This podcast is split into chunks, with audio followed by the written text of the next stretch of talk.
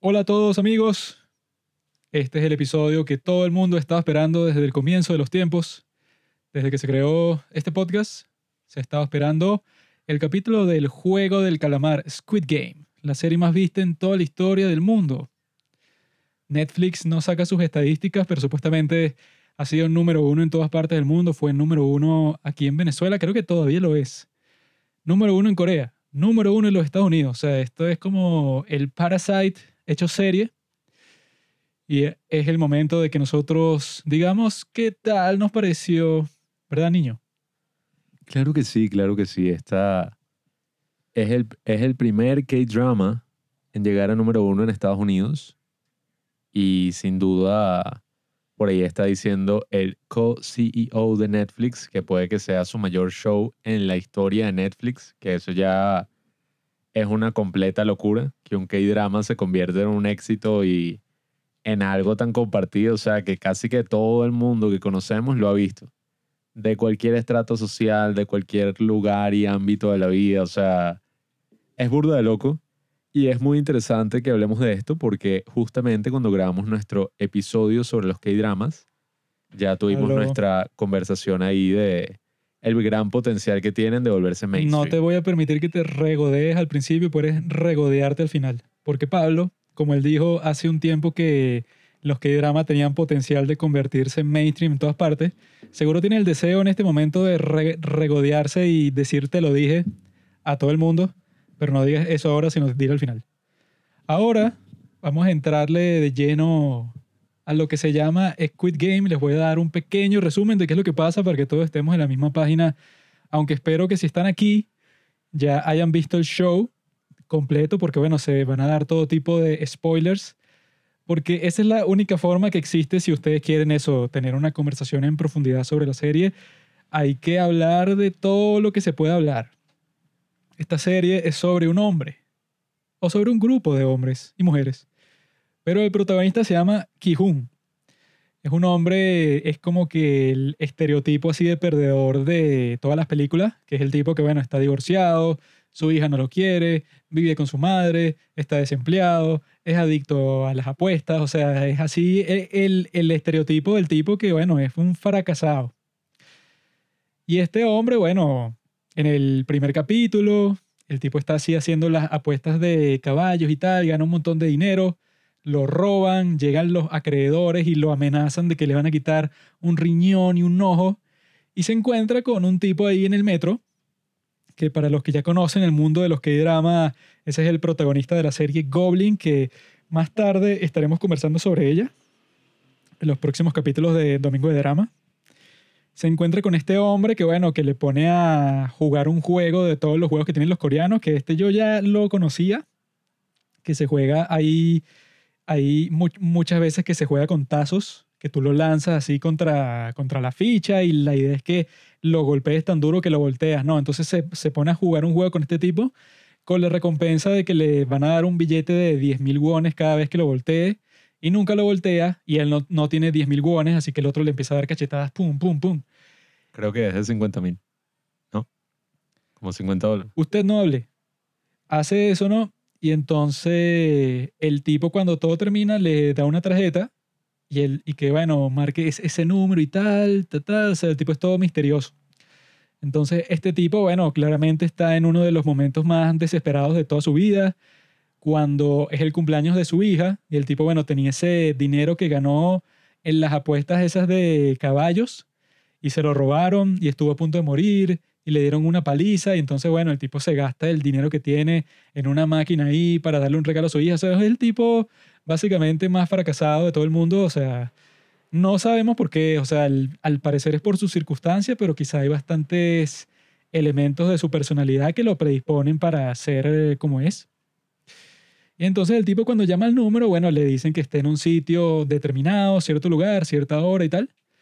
El tipo, bueno, es transportado al sitio que todos conocemos, todos los que vimos esta serie, en donde van a hacer estos juegos diabólicos y bueno, el primer capítulo es que los ponen a jugar ese juego que se llama eso Red Light, Green Light, que ese tiene como que su homólogo en casi todos los países, pues. Aquí se llama creo que 1, 2, 3, pollito inglés. en donde eso, tú tienes que correr mientras no te ven y cuando la persona se voltee te tienes que quedar petrificado y tal. Y todos eso se vuelven locos porque la forma en que te eliminan del juego es que te meten un tiro. Eh, y luego de eso, bueno, claro, empieza toda la cuestión de que todos están choqueados completamente porque no se esperaban que el acontecimiento se termine con la muerte, pues la forma en que te eliminen termina siendo una gran masacre ahí. Al principio eran 456 jugadores y después de ese juego creo que mataron como a 200. Entonces la regla es que hacen una votación y tal y al final el voto del viejo es el voto definitivo de todo. El tipo vota eso, pues, o sea, que prefiere cancelar el juego para que todos vuelvan a sus vidas normales.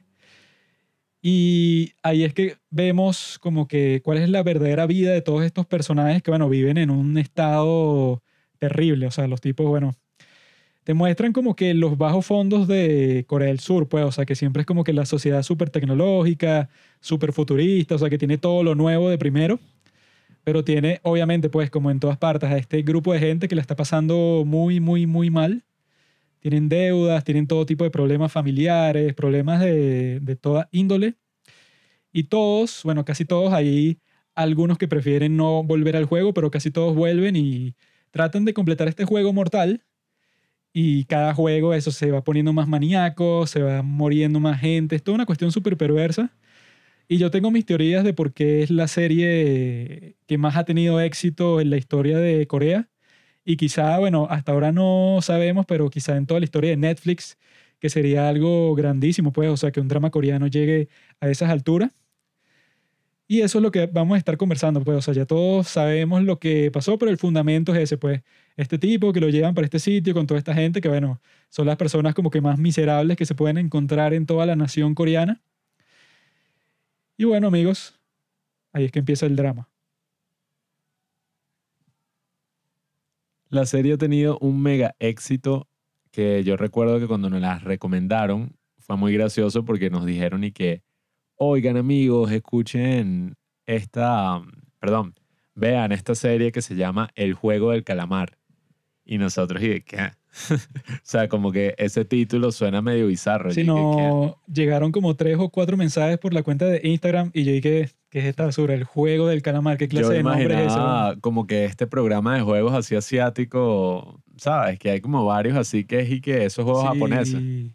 Variety shows. Sí, o sea, que son y que, no, vamos a ponerlos a hacer unos retos así, qué sé yo, Fear Factor. Una cosa más de ese estilo. Pero no, o sea, una vez que nos metimos en Netflix, empezamos a ver que, oye, era la número uno en nuestro país. Y poco a poco empezaban a salir memes, empezaban a salir reels, empezaba a salir todo tipo de contenido hecho alrededor de esta serie. Fue que dijimos, y que bueno, vamos a darle, vamos a lanzarnos. Además es una serie corta, son nada más nueve episodios. Y coño, o sea, la serie pasó súper rápida. En verdad, incluso los últimos tres capítulos los vimos todos el mismo día. Que eso es algo muy raro que hagamos con un K-drama. El penúltimo dura media hora. Y yo dije, bueno, ¿qué coño? Dale. Sí, porque nosotros usualmente con los K-dramas vemos uno al día. Porque claro, si cada uno dura una hora o hora y media, es como que, bueno, no voy a pasar tres horas o cuatro horas y media eh, viendo tres capítulos seguidos. Entonces solemos ver eso como... Lo hemos hecho, pero no es la costumbre, pues. Sí, o sea, claro, con Itaewon Class, incluso Crash Landing on You y otros así que, oye, son muy buenos. Vale la pena. Exacto, nos hemos lanzado así que, pon el otro, pon el siguiente, dale. Así, y que, ojo, también hay algunos que tienen cliffhanger y lo obligan a uno a hacer eso, pero bueno, nosotros también tenemos nuestra pequeña fórmula ahí que si la broma tiene un cliffhanger, o sea, si el final es muy abierto y es así como que el tipo saca una pistola y le apunta al otro y está a punto de matarlo y cortan, lo que hacemos es que ponemos el otro episodio, esperamos a que pase esa situación y ya, y lo quitamos y listo. Porque casi siempre es un engaño. sí, que, sí. Ajá, lo van a matar, ajá, ajá. Y cuando pones el otro y que la pistola es falsa, nada está pasando, todo es mentira, y que... Por eso es que cuando los cliffhangers son al final de la temporada, eh, en estas series, así que no son como, bueno, como los K-drama que suelen ser de una sola temporada, es como lo peor que puede pasar, porque uno está como que, bueno, toda esa anticipación, toda esa construcción ahí para que después de, qué sé yo, toda una temporada te dejen en continuación. A esperar por un año. O en el caso de, como pasó con la cuarentena, todo lo que es Better Call Saul y The Witcher, que eran las dos series que nosotros vimos antes de la cuarentena. No se trata de esperar solo un año, sino hasta el momento han pasado dos años y contando. O sea, que tú no sabes qué puede pasar hasta que salga la próxima temporada. Y en este caso es que, ay, que yo no, como que no la voy a ver más nunca porque no sé qué pasó. Bueno, es que lo peor de todas esas series es cuando las cancelan, que el final queda a continuación y, ajá, o sea, no hay otra parte. Ya ese es el final, nunca se supo qué pasó, eso es y que bueno. A mí eso me ha pasado una sola vez y fue con la serie Touch, que es con el mismo tipo que hizo, el tipo este que hizo 24. Que esa serie era toda misteriosa, toda una conspiración, así que eran como que todas estas anticipaciones que te ponían para que tú estuvieras y que, ay, ¿qué es lo que va a pasar en la próxima temporada y tal? Y de repente la cancelaron y dije que, ah, bueno, todo ese misterio y toda esa anticipación totalmente desperdiciada. Eso suele pasar mucho con esas series, así que las van renovando por temporada, pues, y bueno, casi todas las series las renuevan por temporada, pero esas que no es que son una historia y que, bueno, ok, esta es la historia. Van a ver, no sé, vamos a hacer cuatro temporadas sino que es y que no, bueno, mira, renovar una décima temporada de esta Hasta serie. que dale. dure ya, bueno. Bueno, es que así son casi todas las series occidentales. Y por eso es que nosotros preferimos las series orientales. por eso es que nosotros desde hace ya, bueno, más de un año, vemos solo series coreanas y más, y más nada, porque eso, pues, hay mucho potencial para que te decepciones. Y fue lo que conversamos, creo que ese era nuestro capítulo 33 de por qué las series coreanas son las mejores del mundo por el hecho de que es una sola temporada, en la gran mayoría de los casos, o sea, hay como dos o tres que tienen más, pero casi siempre es que si ya la viste, ya se terminó y ya la historia está forzada por eso a que tienes que escribir todo con un final, cuando lo que suele pasar en las series pues, de, los, de los Estados Unidos, que es que mientras haga dinero, se va a seguir renovando, así tú no sepas qué escribir, a mí no me importa porque ya eso es como que una mina de oro que yo tengo y yo no la voy a renunciar, pues. En cambio, las series coreanas es como que, ok, tienes esa serie, muy bien, te felicito, pero se tiene que terminar y ya, porque la gente no está acostumbrada a que se renueve, se renueve, se renueve. Por eso es que yo no quiero que salga otra temporada de esta serie, porque ajá, esta serie me gustó, está bien hecha y tal, y podrían que sí expandir todo lo que pasó y toda esa cuestión. Pero yo creo que lo hecho, hecho está. O sea, yo prefiero que ya esté completamente listo que con lo que nosotros vimos, que yo creo que me dejó satisfecho, pues, o sea, yo creo que yo no necesito más el juego del calamar, o sea, yo creo que reveló varios misterios, todavía existen otros misterios, pero no estoy hasta el punto de que quiero saber toda la historia del viejo. Quiero saber toda la historia del tipo de la máscara negra. quiero ver si el protagonista va a destruir todo el juego. O sea, ya esas son cuestiones que te estás poniendo como que muy meta. Así que si tipo Star Wars. Y que, ¿de dónde vino Han Solo? ¿De dónde vino Boba Fett? Ese misterio es lo que le da poder a la serie. O sea, la historia de, de Darth Vader, por ejemplo. Cuando aparece Darth Vader en la primera trilogía, no, no, no, no es que yo la haya visto. Ya, ya. ya sé lo que vas a decir. No es que yo la haya Estoy visto. Estoy en desacuerdo. Idiota. No es que yo la haya visto en su momento original, pero sí se hablaba de que era sorprendente como este villano que apareció, creo que fue como 17 minutos o algo así, en la primera de Star Wars, se había convertido como en esta mega figura así de la cultura pop. O sea, que yo cuando era niño me disfrazaba de Darth Vader. Yo no sabía ni qué era, pero era como wow. O sea, uno de los villanos más imponentes de la historia. Y en verdad dijo muy pocas palabras y salió muy poco. O sea, todo se basaba como en base a ese misterio. Y eso es lo que crea como que oye, la gran emoción en esta serie. O sea. Es mentira, es mentira. Sí, es verdad.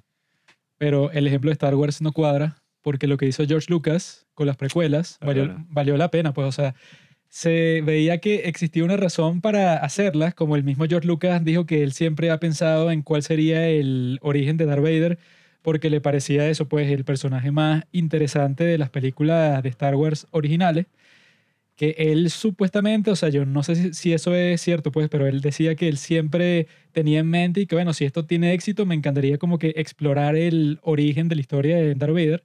Entonces fue algo ya previo y que yo creo que las precuelas hicieron un buen trabajo en eso. O sea, las precuelas tienen mucha basura, eso, como que regadas por todas las películas, Pero en lo que tiene que ver con la historia de Darth Vader, sobre todo del episodio 3, es una maestría de George Lucas, pues, o sea, es- Es que al final ya no cambio, es el eso puede- villano Darth Vader, al final es el que cambio- Anakin. O sea, al final uno recuerda a. ¿Cómo es que se llama? Hayden Christensen. En Hayden cambio, Christensen. en esta, en esta del juego del calamar, el tipo eso ya dijo desde el principio que él escribió esta historia y si lo ponen a hacer otra, bueno, se tendría que poner inventada que se le ocurre, que así fue que se hicieron las secuelas de Star Wars, pues. Que es que, bueno, George Lucas nos dio unas ideas, pero no nos gustaron, así que vamos a inventar Star Wars, inventa ahí algo nuevo. Bueno, es que muy probable. así es muy forzado, pues que si estas se lanzan con una secuela, quizá es buena, pues, o sea, todo es posible, pero eso, si, si me guío por experiencias pasadas, lo más probable es que la secuela decepcione o si no, como que exagere un poco la necesidad de que, ok, si el éxito de la primera es razón para sacar una secuela, entonces si la secuela tiene éxito va a ser razón para que se saque otra secuela de esa secuela y así, así, así. O sea, si ustedes, eh, o sea, si se trata de entrar en ese siglo, se crea como que esa cadena sin fin, pues.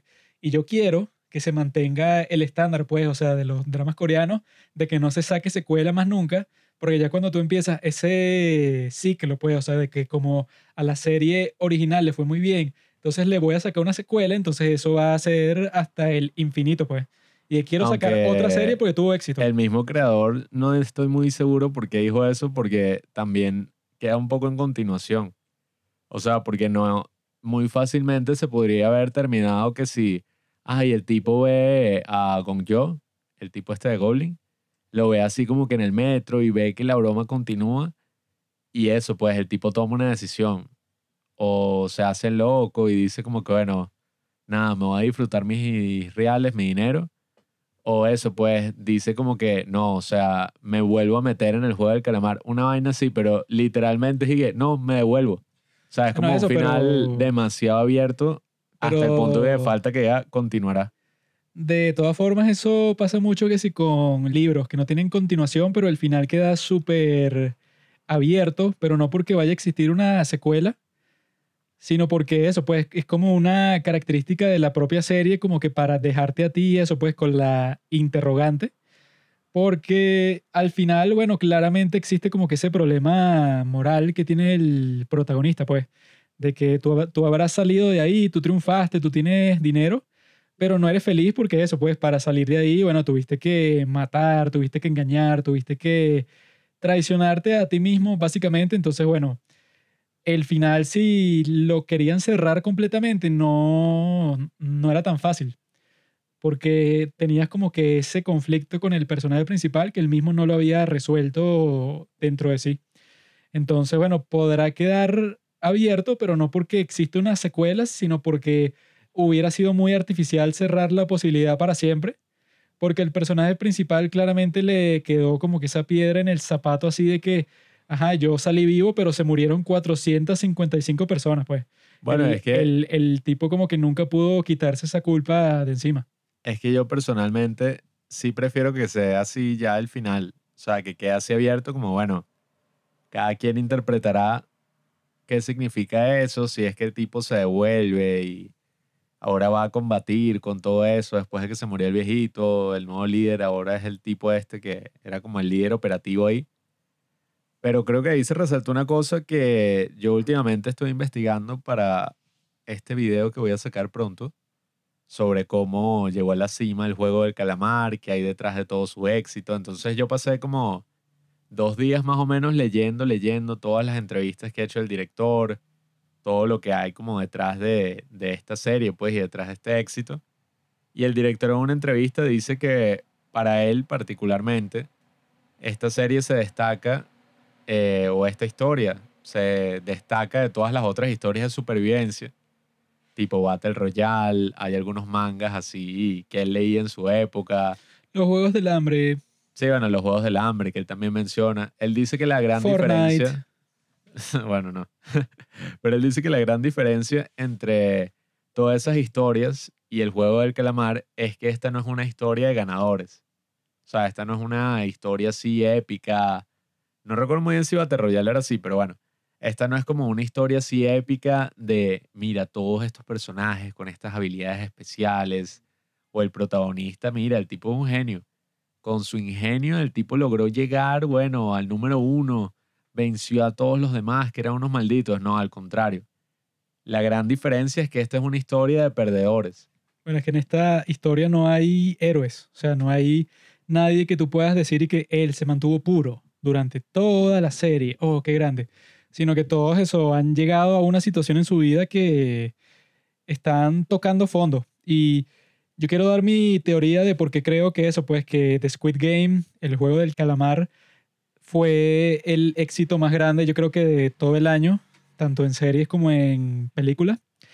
Y yo, y yo creo que todo tiene que ver con el piloto, porque desde el principio toda la cuestión técnica, o sea que yo cuando lo estaba viendo, yo lo que estaba pensando en unas escenas que son de noche y en la calle, es que tiene una estética así tan profesional como Parasite. O sea, tú ves las escenas de Parasite del principio, que ahí, eso, cuando el protagonista se va a tomar un trago con el tipo este de Itaewon Class, están así en un bar de noche y tal, y tiene esa estética exactamente igual que tiene esta cuando es de noche, pues, y están en la ciudad en Seúl.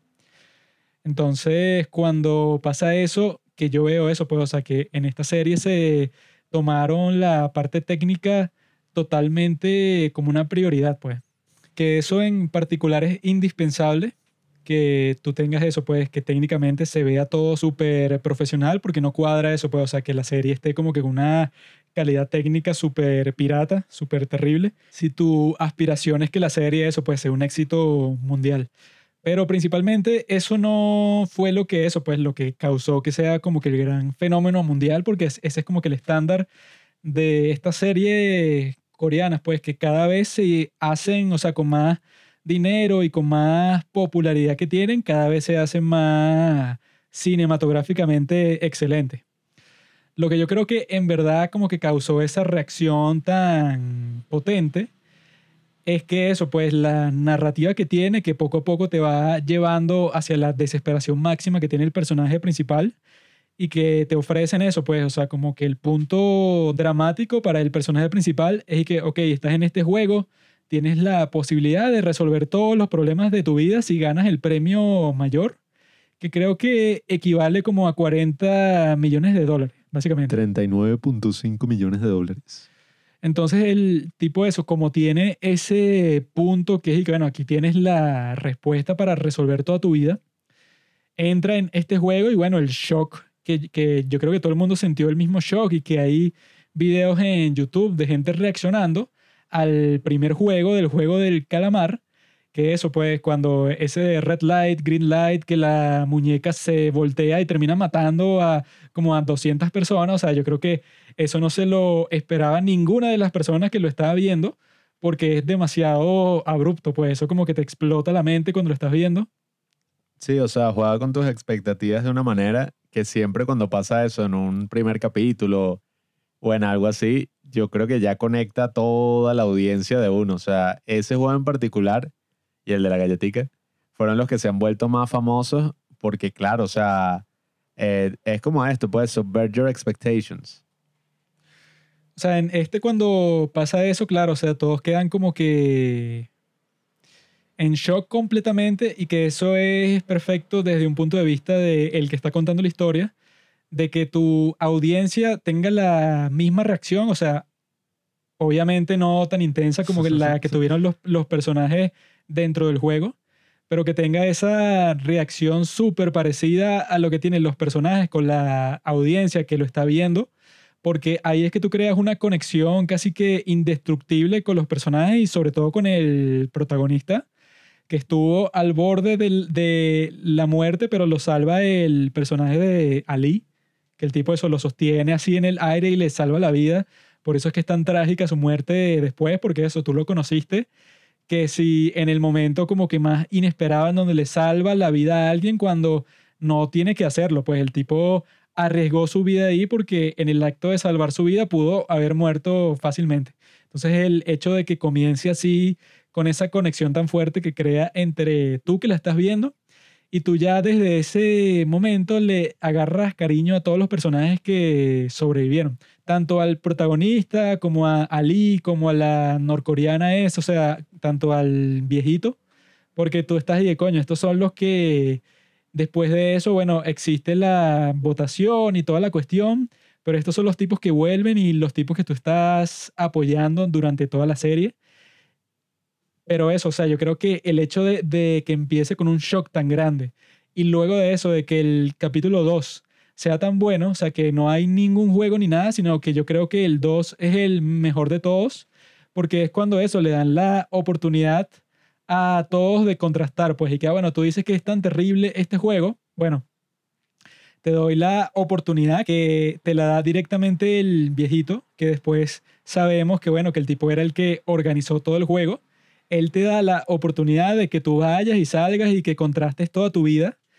Eso, pues, o sea, que claramente los únicos que se atreverían a jugar un juego hasta la muerte tan riesgoso y tan violento y tan sangriento como este, son la gente de eso que están en el peor momento de toda su vida y ese espacio les permite darse cuenta de eso, pues el tipo de los lentes, ese que estudió en la mejor universidad del país y que tenía como que ese complejo de superioridad con todas las personas, el tipo se trató de suicidar, pues cuando le vienen a traer que si la tarjeta, el tipo está al borde de la muerte. Entonces, el hecho de que eso, pues que eso como desarrollo de personaje, que primero te los presenten a todos con un shock súper potente y que después de eso tenga escenas como eso, pues como que la la chica esa que viene de Corea del Norte va hacia la oficina de este tipo, que fue la que le dio el dinero para que buscara a su madre en Corea del Norte, y el tipo le está diciendo que, que no, bueno, yo le di el dinero a unos tipos ahí, pero ese dinero desapareció y los tipos se lo robaron porque no hicieron nada tratando de rastrear a tu madre en Corea del Norte. Entonces la tipa de eso le pone un cuchillo contra el cuello, así, o sea, ya la forma en que tratan de desarrollar a todos los personajes antes de que empiecen todos los demás juegos es para darte a ti como que el fundamento supremo en la serie para que tú estés totalmente involucrado en todo lo que pasa hasta el final. Pues, o sea, yo creo que esta es la serie que puedes ver que se preocupa más desde el principio en darte el fundamento más sólido de toda la historia acerca de todos estos personajes para que eso, pues, cuando llega el capítulo que yo creo que es el más que te rompe el corazón, que eso cuando están jugando el juego maldito ese de la canica, tiene un efecto tan potente, yo creo que en todas las personas que lo vieron, pero es porque desde el principio eso te fundamenta a todos los personajes hasta el punto que eso, pues que tú no quieres que ninguno se muera. Cuando llega el otro shock, que es que, bueno, ustedes se pusieron en equipo y solo uno de ustedes va a salir vivo de esto, que yo dije, que van a, matar así de, de un golpe a la mitad de todos los personajes que llevamos conociendo desde el primer capítulo. Y yo dije, coño, estos tipos, no solo eso, tienen el valor para hacerlo, sino que también tiene que ver con el hecho de que sea un drama coreano y que sea tan corto que les permite tomar esas decisiones así tan brutales. Porque en casi ninguna otra serie van a matar a eso, pues a los personajes principales al principio, porque ¿qué pasa si quieren sacar segunda, tercera, cuarta temporada? Sería imposible si empiezas a matar a los personajes principales desde el capítulo 3, 4, por ahí.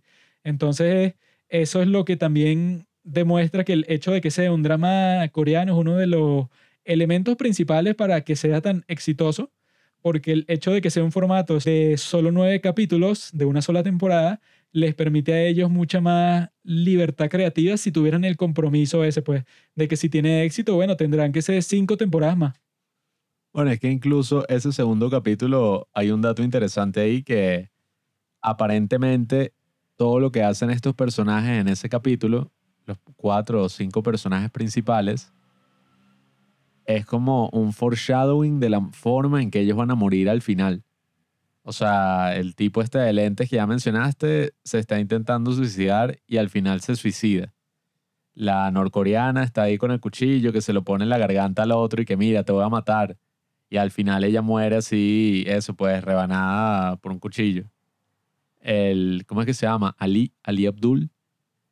Básicamente eso, pues roba así el dinero y sale corriendo, le roba la paga pues a su ex jefe y a él le terminan robando así las canicas y ya pues y lo matan. Y el, lo otro que vi era el mafioso, que él como que para escapar salta del puente y al final termina muriendo eso, pues cayendo de este puente ahí todo bizarro.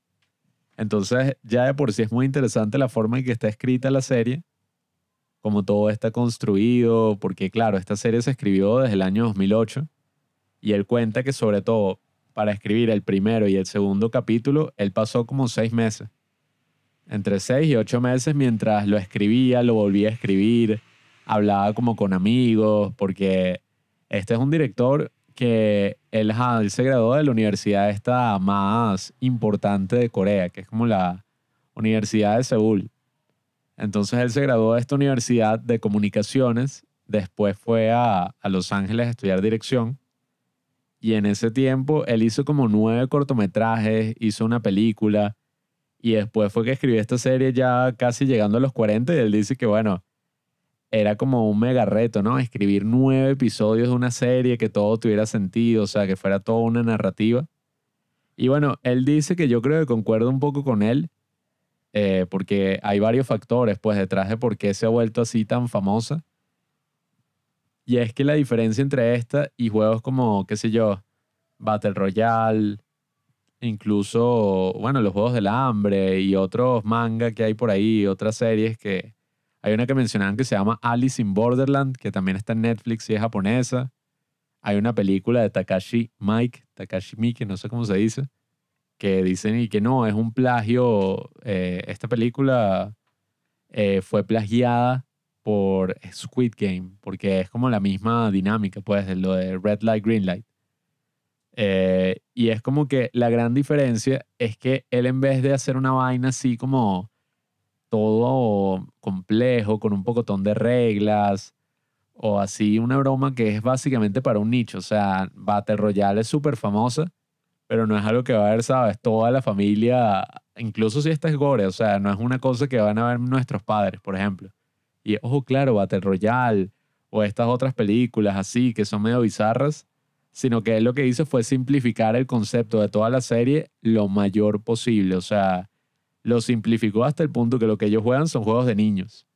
Y por eso es que yo creo que es un concepto que funciona muy bien, porque hace eso, pues, eh, ¿cómo es? Subvert. ¿Cómo se, bueno, subvert your expectations. Como que enfrenta todas tus expectativas, porque cuando uno está jugando un juego de niños, uno no se espera que, que las consecuencias sean en lo absoluto algo así tan fuerte.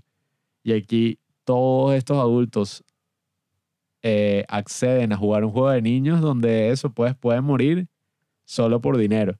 Entonces él dice que según él la razón por la que se volvió tan exitoso es porque el concepto es muy fácil y muy accesible. O sea, en todas las partes del mundo tendrán sus juegos infantiles.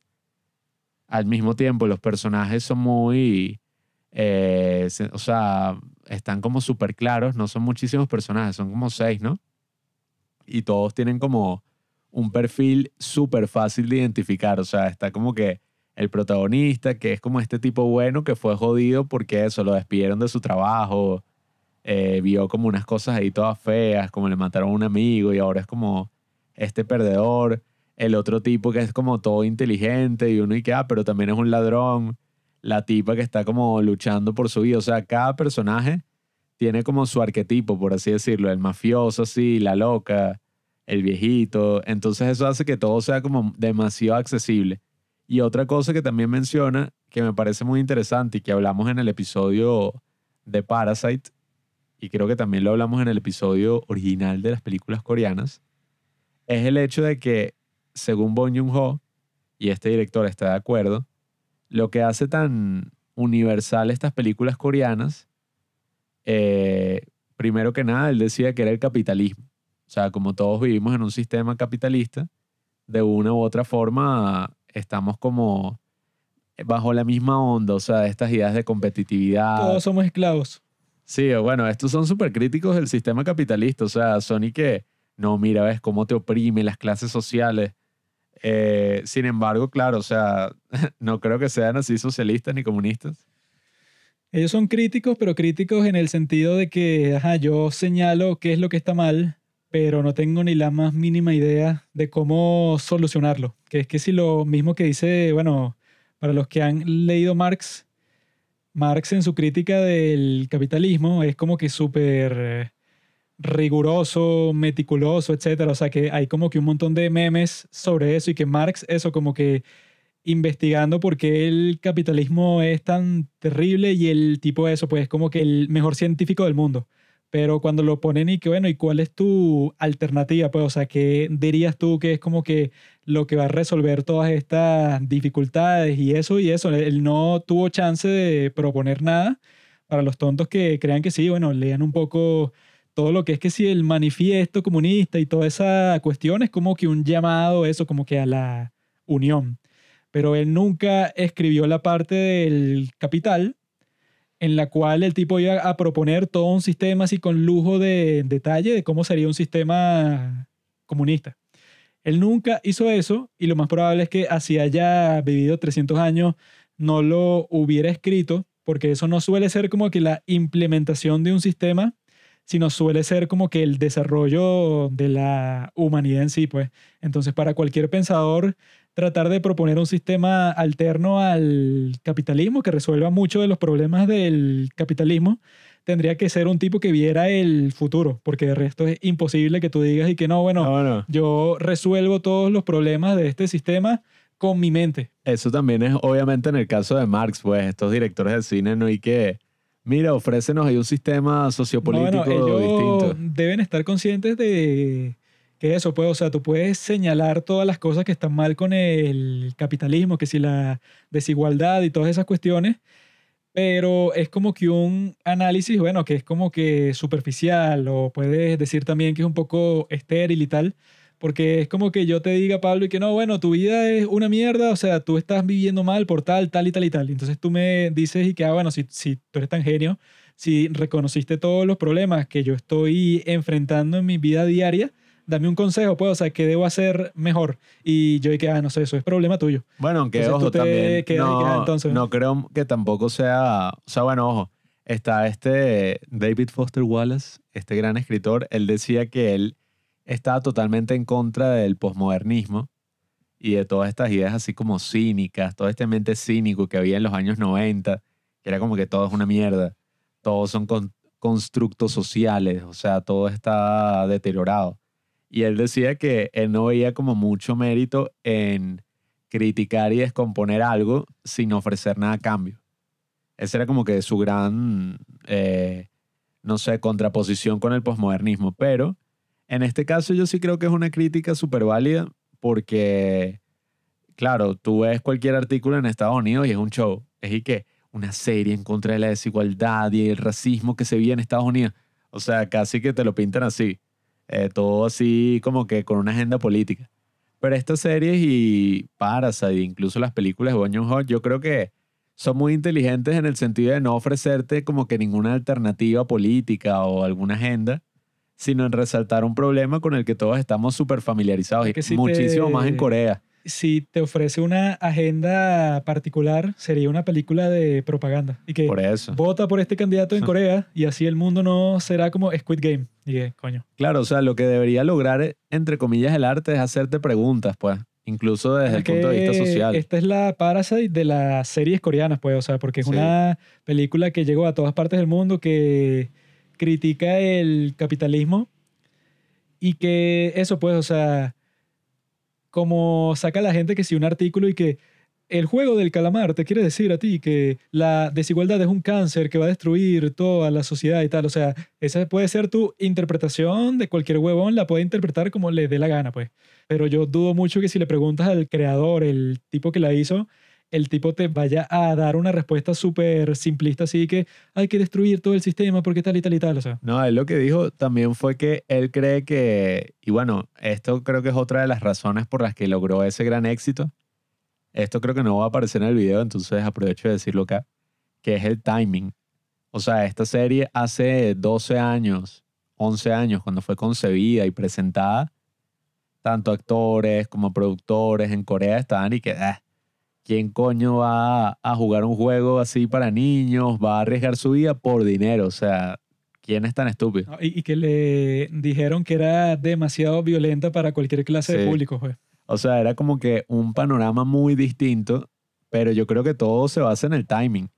O sea, que esta serie salga en un momento donde hemos vivido una pandemia mundial, o sea, donde los negocios así han cerrado, donde muchísima gente se ha endeudado, sobre todo en Corea, que claro, esta es una, una serie extremadamente coreana, que ese es el tercer factor que yo nombraría, que lo dice Bong Joon-ho y el director este lo dice como que lo repite, dice como que, bueno, yo estoy totalmente de acuerdo con esta frase de Bong Joon-ho, que es que lo más coreano es lo más universal.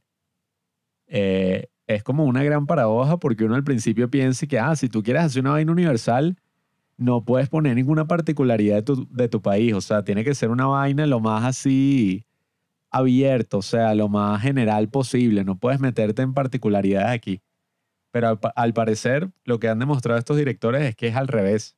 O sea, mientras más personal, mientras más universal, eso es más, perdón, mientras más eh, nacionalista, eh, podríamos decir, es como más creativo y uno se puede relacionar incluso más con esa cultura, pues, que es lo que nos ha pasado a los nosotros. tipos, o sea, los muestran de esa forma, pero al mismo tiempo no se van por el enfoque de que te hacen como que unas referencias que son tan coreanas que tú no entiendes nada, pues, o sea, no te hacen un chiste que sea que si un juego de palabras dentro del idioma coreano con una cuestión, no sé, pues, que si a un acontecimiento histórico que tú no conoces, o sea, no, no llegan hasta ese extremo, sino que los tipos están conscientes de las dos cosas y que puedo mostrar toda mi realidad de Corea aquí, pero al mismo tiempo estoy consciente de que tampoco me puedo ir a un nivel extremo así de mostrar algo que sea una tendencia que, las, que la conozcan solo en Corea y ya.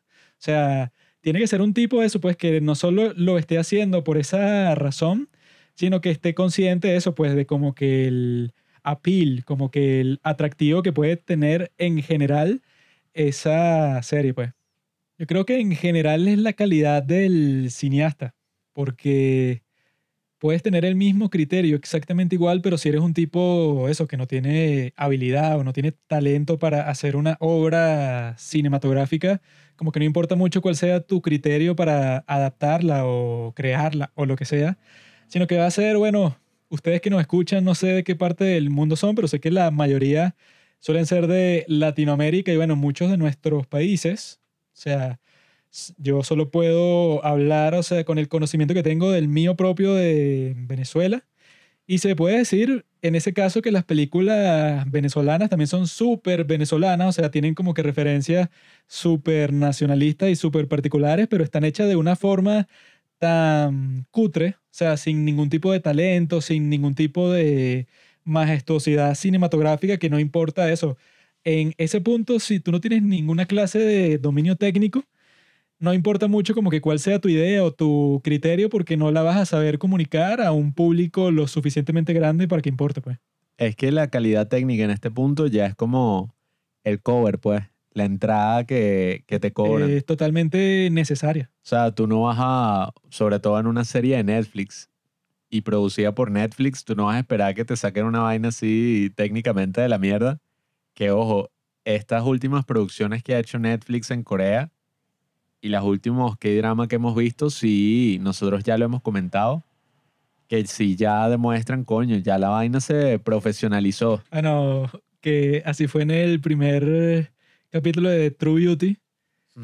Que yo me acuerdo que fue y que no, bueno, cualquier escena que te van a mostrar, así sea la escena más simple del mundo, bueno, los tipos tienen montajes, tienen flashback, tienen como 10 tomas distintas, no sé, que si cuando el personaje principal se está que sí que maquillando, o sea, que uno lo vería como que una escena bastante simple, bueno, pasan un montón de cosas, te muestran 10 ángulos de cámara distintos, te muestran un montaje de cómo ella fue a comprar el maquillaje, o sea, te lo muestran de una forma eso, pues, o sea, que ya el estándar para hacer una serie coreana se fue hasta la estratosfera. Sí, que al menos, bueno, eso sí también quería resaltar, el juego del calamar no es como un K-drama al 100%, diría yo, porque no tiene como las mismas tropes, no tiene como, eh, podrían algunos decir que es un cliché, que son como los No típicos clichés de los K-dramas. feeling. Sí, o sea, es como distinto. Ya están haciendo y que ya Netflix ha producido desde el año 2016 varios, o sea, yo creo que ya decenas de K-dramas. My Fair First Love, Vincenzo.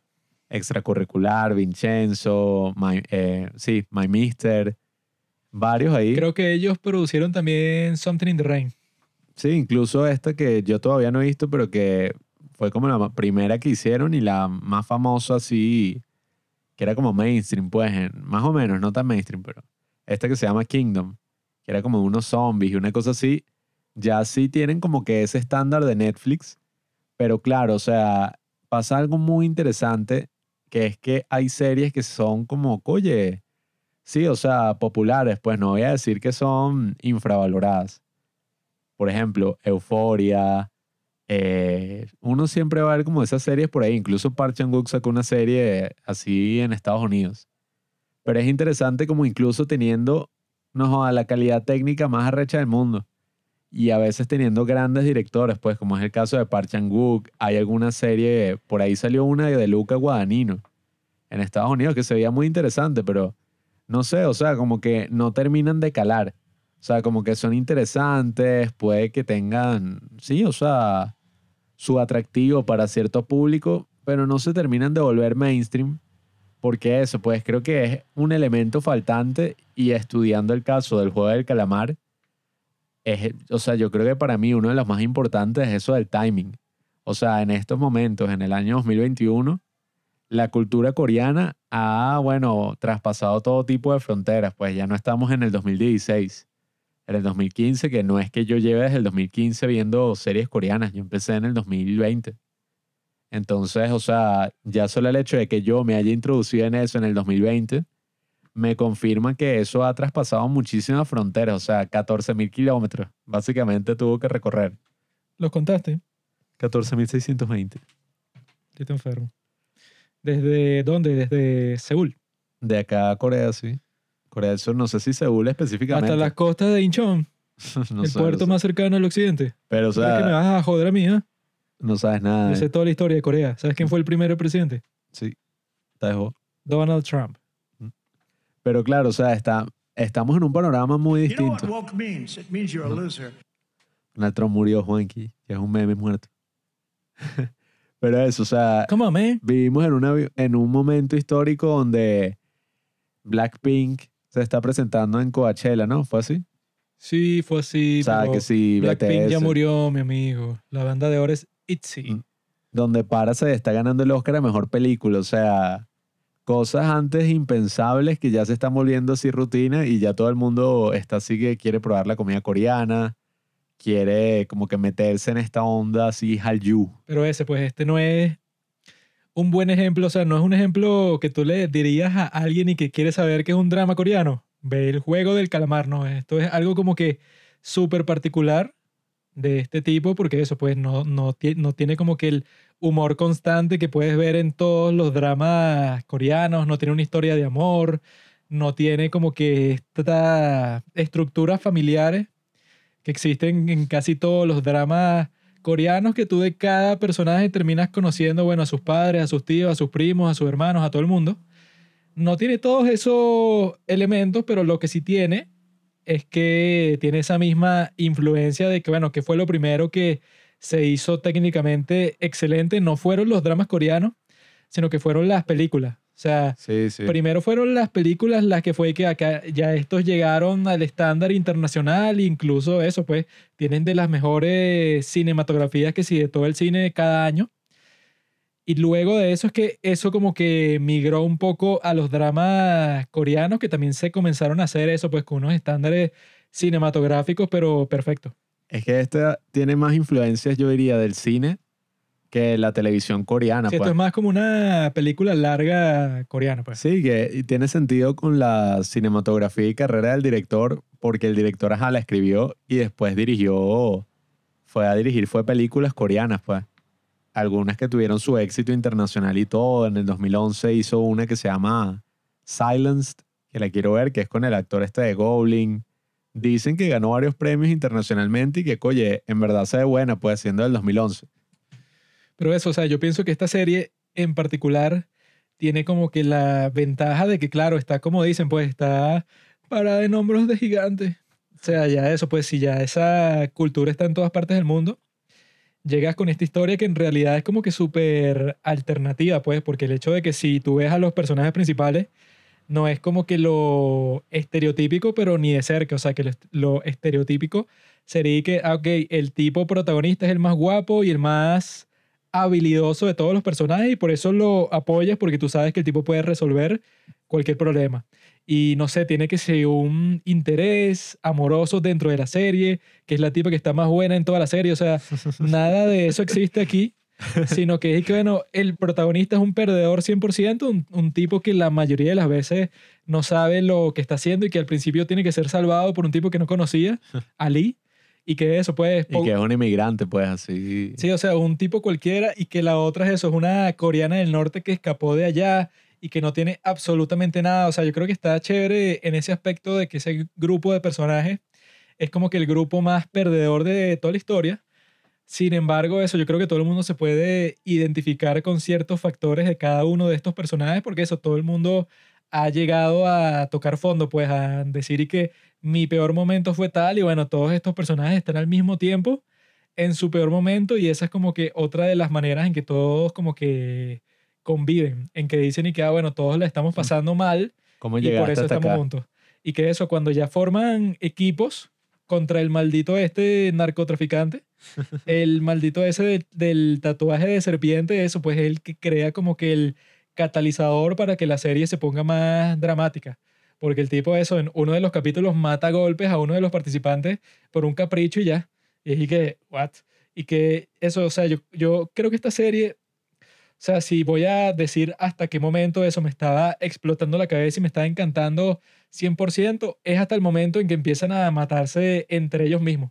Pero yo creo que eso, pues ahí es donde la serie como que se separa un poco de su concepto original, porque en el concepto original, los primeros tres capítulos o los primeros cuatro, puedes ver y que, ok, estos tipos son súper estrictos, o sea, los malditos estos que organizaron el juego son súper mega estrictos, ¿no? Entonces todos tienen miedo, pero es de ellos, o sea, existen como que los dos equipos, los participantes y los guardias, ¿no? Entonces, bueno, está como que ese drama que yo creo que era súper consistente, súper bien construido y todo eso, ¿no?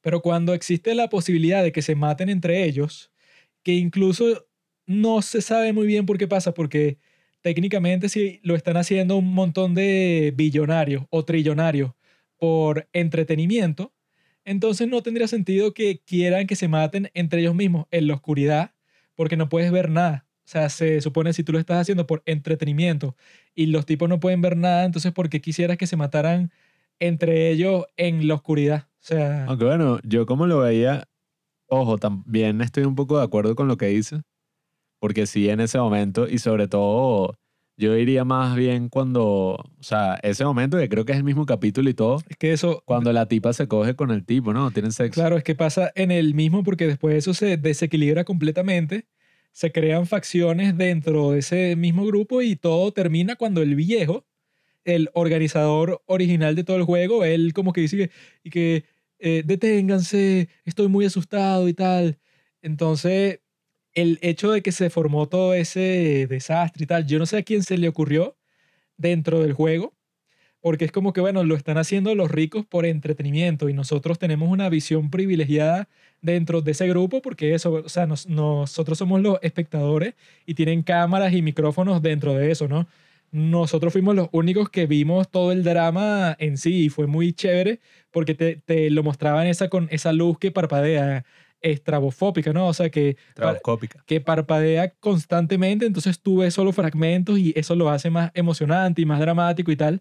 Eso estuvo súper chévere para mí como espectador. Pero dentro de la serie no es muy consistente porque y que, ah, bueno, los tipos billonarios que se quieren entretener porque quisieran que estos se maten entre sí en la oscuridad si no lo van a disfrutar. Bueno, creo que ellos estaban viendo como a través de señales de calor, que esa era la visión que tenía el tipo este de la máscara, Ah, pero, pero... eso no es ver nada porque no lo estás viendo, no estás escuchando, no sabes quién está contra quién, o sea... Bueno, o sea, Eso es dramático para nosotros porque lo ves desde dentro y ves todo el drama, ves que estuvieron a punto de matar a la norcoreana, pero el protagonista ese Gi-hun la salvó en el último momento. Pero con señales de calor no es dramático para nada porque tú no estás escuchando, no estás viendo los pequeños detalles. Por eso es que luego el más dramático, el juego que más le gusta a los malditos billonarios esos de las máscaras, es el juego del puente ese con los vidrios porque ese fue el más dramático de todos, pues, porque ese tú estabas como que dependiendo de cada salto era una apuesta. Entonces, o sea, yo estaba como que súper involucrado 100%, eso que sí, en el juego ese de, que están partiendo la forma esa que al protagonista le, le toca el paraguas y toda esa cuestión. Luego cuando viene el de la cuerda, esa competición, bueno, súper dramática también, porque incluso con los consejos del viejo, querí que sí, sí, yo sé la técnica perfecta y tal, y que a mí me salió en estos días un video de YouTube sobre cómo son esas competencias en la vida real y que usan esa misma técnica, pues. Incluso con todo y eso, estuvieron a punto de perder si no fuera por el ingenio del maldito ese de los lentes, que ya después de eso el tipo se regodea todo el tiempo y que yo fui el que lo salvé en el juego de la cuerda, porque a él fue el que se le ocurrió eso de echarse tres pasos para adelante, que fue como se terminó el capítulo que te dejó así completamente en suspenso y ¿qué les va a pasar? Y cuando vuelven eso, pues los tipos son capaces de ganar a pesar de que en el grupo tenían un viejo y a dos mujeres súper delgaditas, pues. Esa parte de eso, pues yo creo que hasta ese momento el juego conservaba como que su autoridad, porque era como que una cuestión fascista, pues como que los organizadores eran así súper malditos que la tipa, esa, la loca, quería ir al baño y tuvo que convencerlos para ir al baño y casi atrapan a la norcoreana que se metió a espiar. O sea, ahí yo creo que la cosa tenía mucha más tensión. Pero cuando ya dejan que todos se maten entre ellos y que la loca tiene sexo con el tatuado y toda esa cuestión, ahí es que se pone un poco más criminal, pues, o sea, como que se ve más el aspecto así asqueroso del juego. Porque al principio, y como eso que no lo entendí, pues que el tipo de la máscara negra le dice al doctor que se había escapado porque estaba con la cuestión esa de que estaban quitándole los órganos a los que estaban muertos. El de la máscara negra le dice al doctor y que tú estás dañando el juego porque este juego es que todos tengan las mismas posibilidades y tal y que bueno, eso es mentira, porque si ya hasta ese punto deja que se maten todos entre ellos cuando en el grupo hay un viejito que es el tipo que organizó el juego y hay mujeres y tal y en el mismo grupo tienes al maldito tatuado que el tipo es que sí súper fuerte y puede matar a alguien con sus propias manos, ahí no hay ningún tipo de igualdad, pues.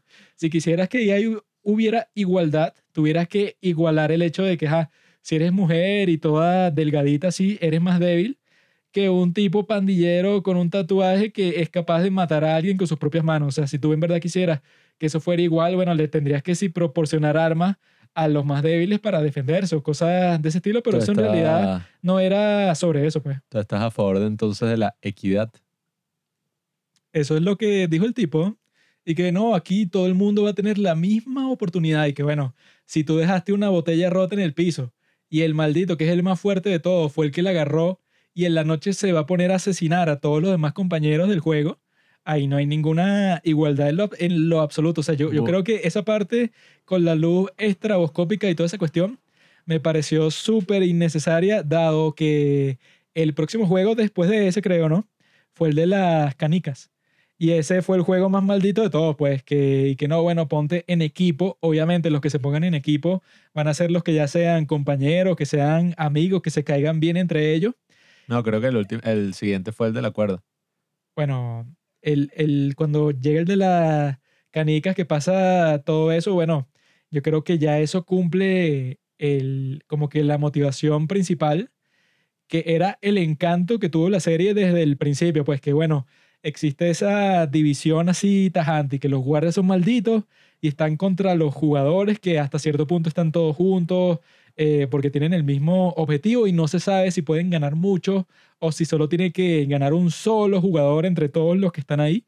Hasta que llega eso, el juego de las canicas, que era como que para romperle el corazón tanto a los jugadores como a la gente viéndolo, porque ese yo creo que fue el mejor capítulo de todo.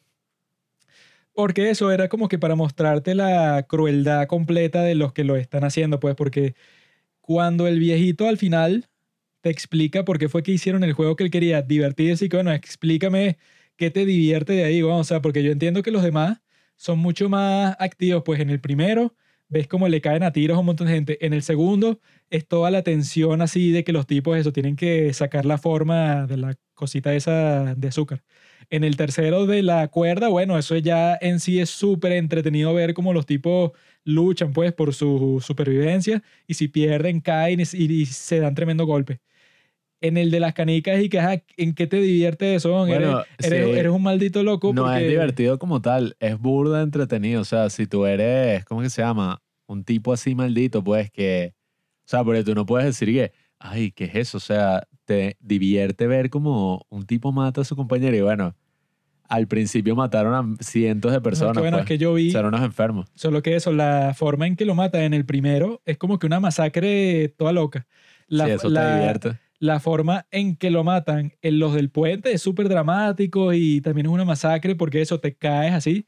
Pero en, en el de las canicas es, es y que, bueno, ese yo creo que es el único que es cruel y ya, pues. O sea, ese no tiene como que ningún componente de, de entretenimiento en sí. Porque es que, bueno, ustedes jueguen canicas como les dé la ya. O sea, eso nunca va a ser eh, entretenido de ver.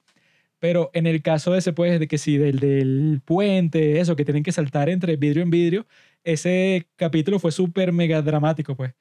Pero en el de las canicas es que demuestran que los tipos que están haciendo el juego simplemente son unos súper malditos, pues. O sea, es que que, también bueno, si están apostando, si están haciendo eso. escoge tu compañero y él tiene que morir por ti. Y es que mierda. Entonces, ese, ese yo creo que eso, pues, es el- más representativo de toda la serie, porque te muestra como que la crueldad que tiene con respecto a eso, pues, a los participantes. Entonces, por eso es que yo veo innecesario el hecho de que no, bueno, mátese, mátense entre ustedes. Y bueno, cuando vas a ser tan cruel luego para el juego ese de las canicas, que, bueno, que eso era como que lo que te atrae, pues que estos tipos no les importa nada. Eso ya era suficientemente cruel para dejar que se maten los unos a los otros en la oscuridad, que yo creo que eso, pues, eh, en mi opinión, estuvo de más ahí. Y que eso, cuando tú lo ves cuando en acción las distintas relaciones, pues que si eso, pues la parte más maldita de toda la serie, cuando el de lentes convence al pobre Ali, que el tipo, bueno, eso lo convence de que el juego puede continuar y el tipo se va a pasear por ahí cuando el otro ya le dio sus canicas al guardia. Esa, bueno, fue la parte en que todo el mundo lo comenzó a odiar porque es lo más maldito que ha hecho una persona, yo creo que en toda la historia de la humanidad, weón. Eso de que tú estás a punto de perder, te queda una sola canica y tú convences a este tipo, eso, pues que el tipo es, eh, está en una situación jodida y no por su culpa, pues el tipo dice que viene de Pakistán, se fue para Corea del Sur. Mientras tanto, el maldito que es su compañero, la razón por la que está en esa situación, o sea, él tuvo todo para ganar en la vida, fue a la mejor universidad de todo el país y terminó robando solamente porque quería ser rico, o sea, por codicia y ya. Ahí es como yo, o sea, el punto más representativo de la serie es esa, pues, porque si en verdad es eso, pues, como el, la crítica al capitalismo y toda la cuestión, bueno, este banquero maldito que robó eso por codicia, que jode al inmigrante que viene ahí eso para tener una vida mejor, es lo más, o sea, es, es- como que lo más cruel que puede tener el capitalismo en sí, porque el tipo eso, pues, está como que en un sistema que su habilidad para engañar lo hizo apto y que bueno, que lo habrán descubierto así que si por algún descuido. Pero que él eso, pues en un sistema capitalista común y corriente, tu habilidad para engañar a la gente te da como que muchísimas ventajas, que eso lo mostró a él, o sea, lo mostró él durante el juego. Es que en Salvó su, su, caso, vida engañando a Ali, pues. Es que en su caso no era engañar, sino es simplemente sobrevivir, pues, que ese es como el gran tema de, la, de lo que es la competición. Si tú estás compitiendo para ganar, cualquier cosa que tú hagas está justificada porque, bueno, el fin justifica los medios, pues tú estás sobreviviendo, o sea, tú estás haciendo lo posible para volverte millonario. Tú estás haciendo lo posible para volverte la persona más influyente de la sociedad a quien tú tengas que destruir en el camino, bueno, o sea, es parte de la competencia. Ellos también están compitiendo, ¿no? Si ellos estuvieran en tu posición, ellos harían exactamente lo mismo, pues ese es como el gran tema.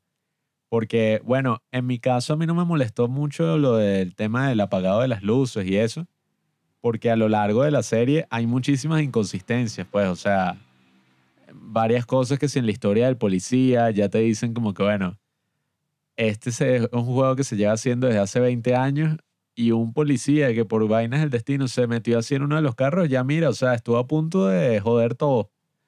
O sea, qué raro que no ha pasado nada parecido en 20 años. O eso, pues, el hecho de que 300 personas desaparezcan una vez al año en Seúl, ya de por sí es una gran sospecha. O sea, hay muchas inconsistencias, sin embargo, yo no les doy casi importancia porque yo creo que mientras uno está viendo la serie, uno tiene como esa suspensión así, o sea, sí parece todo muy verosímil, pues.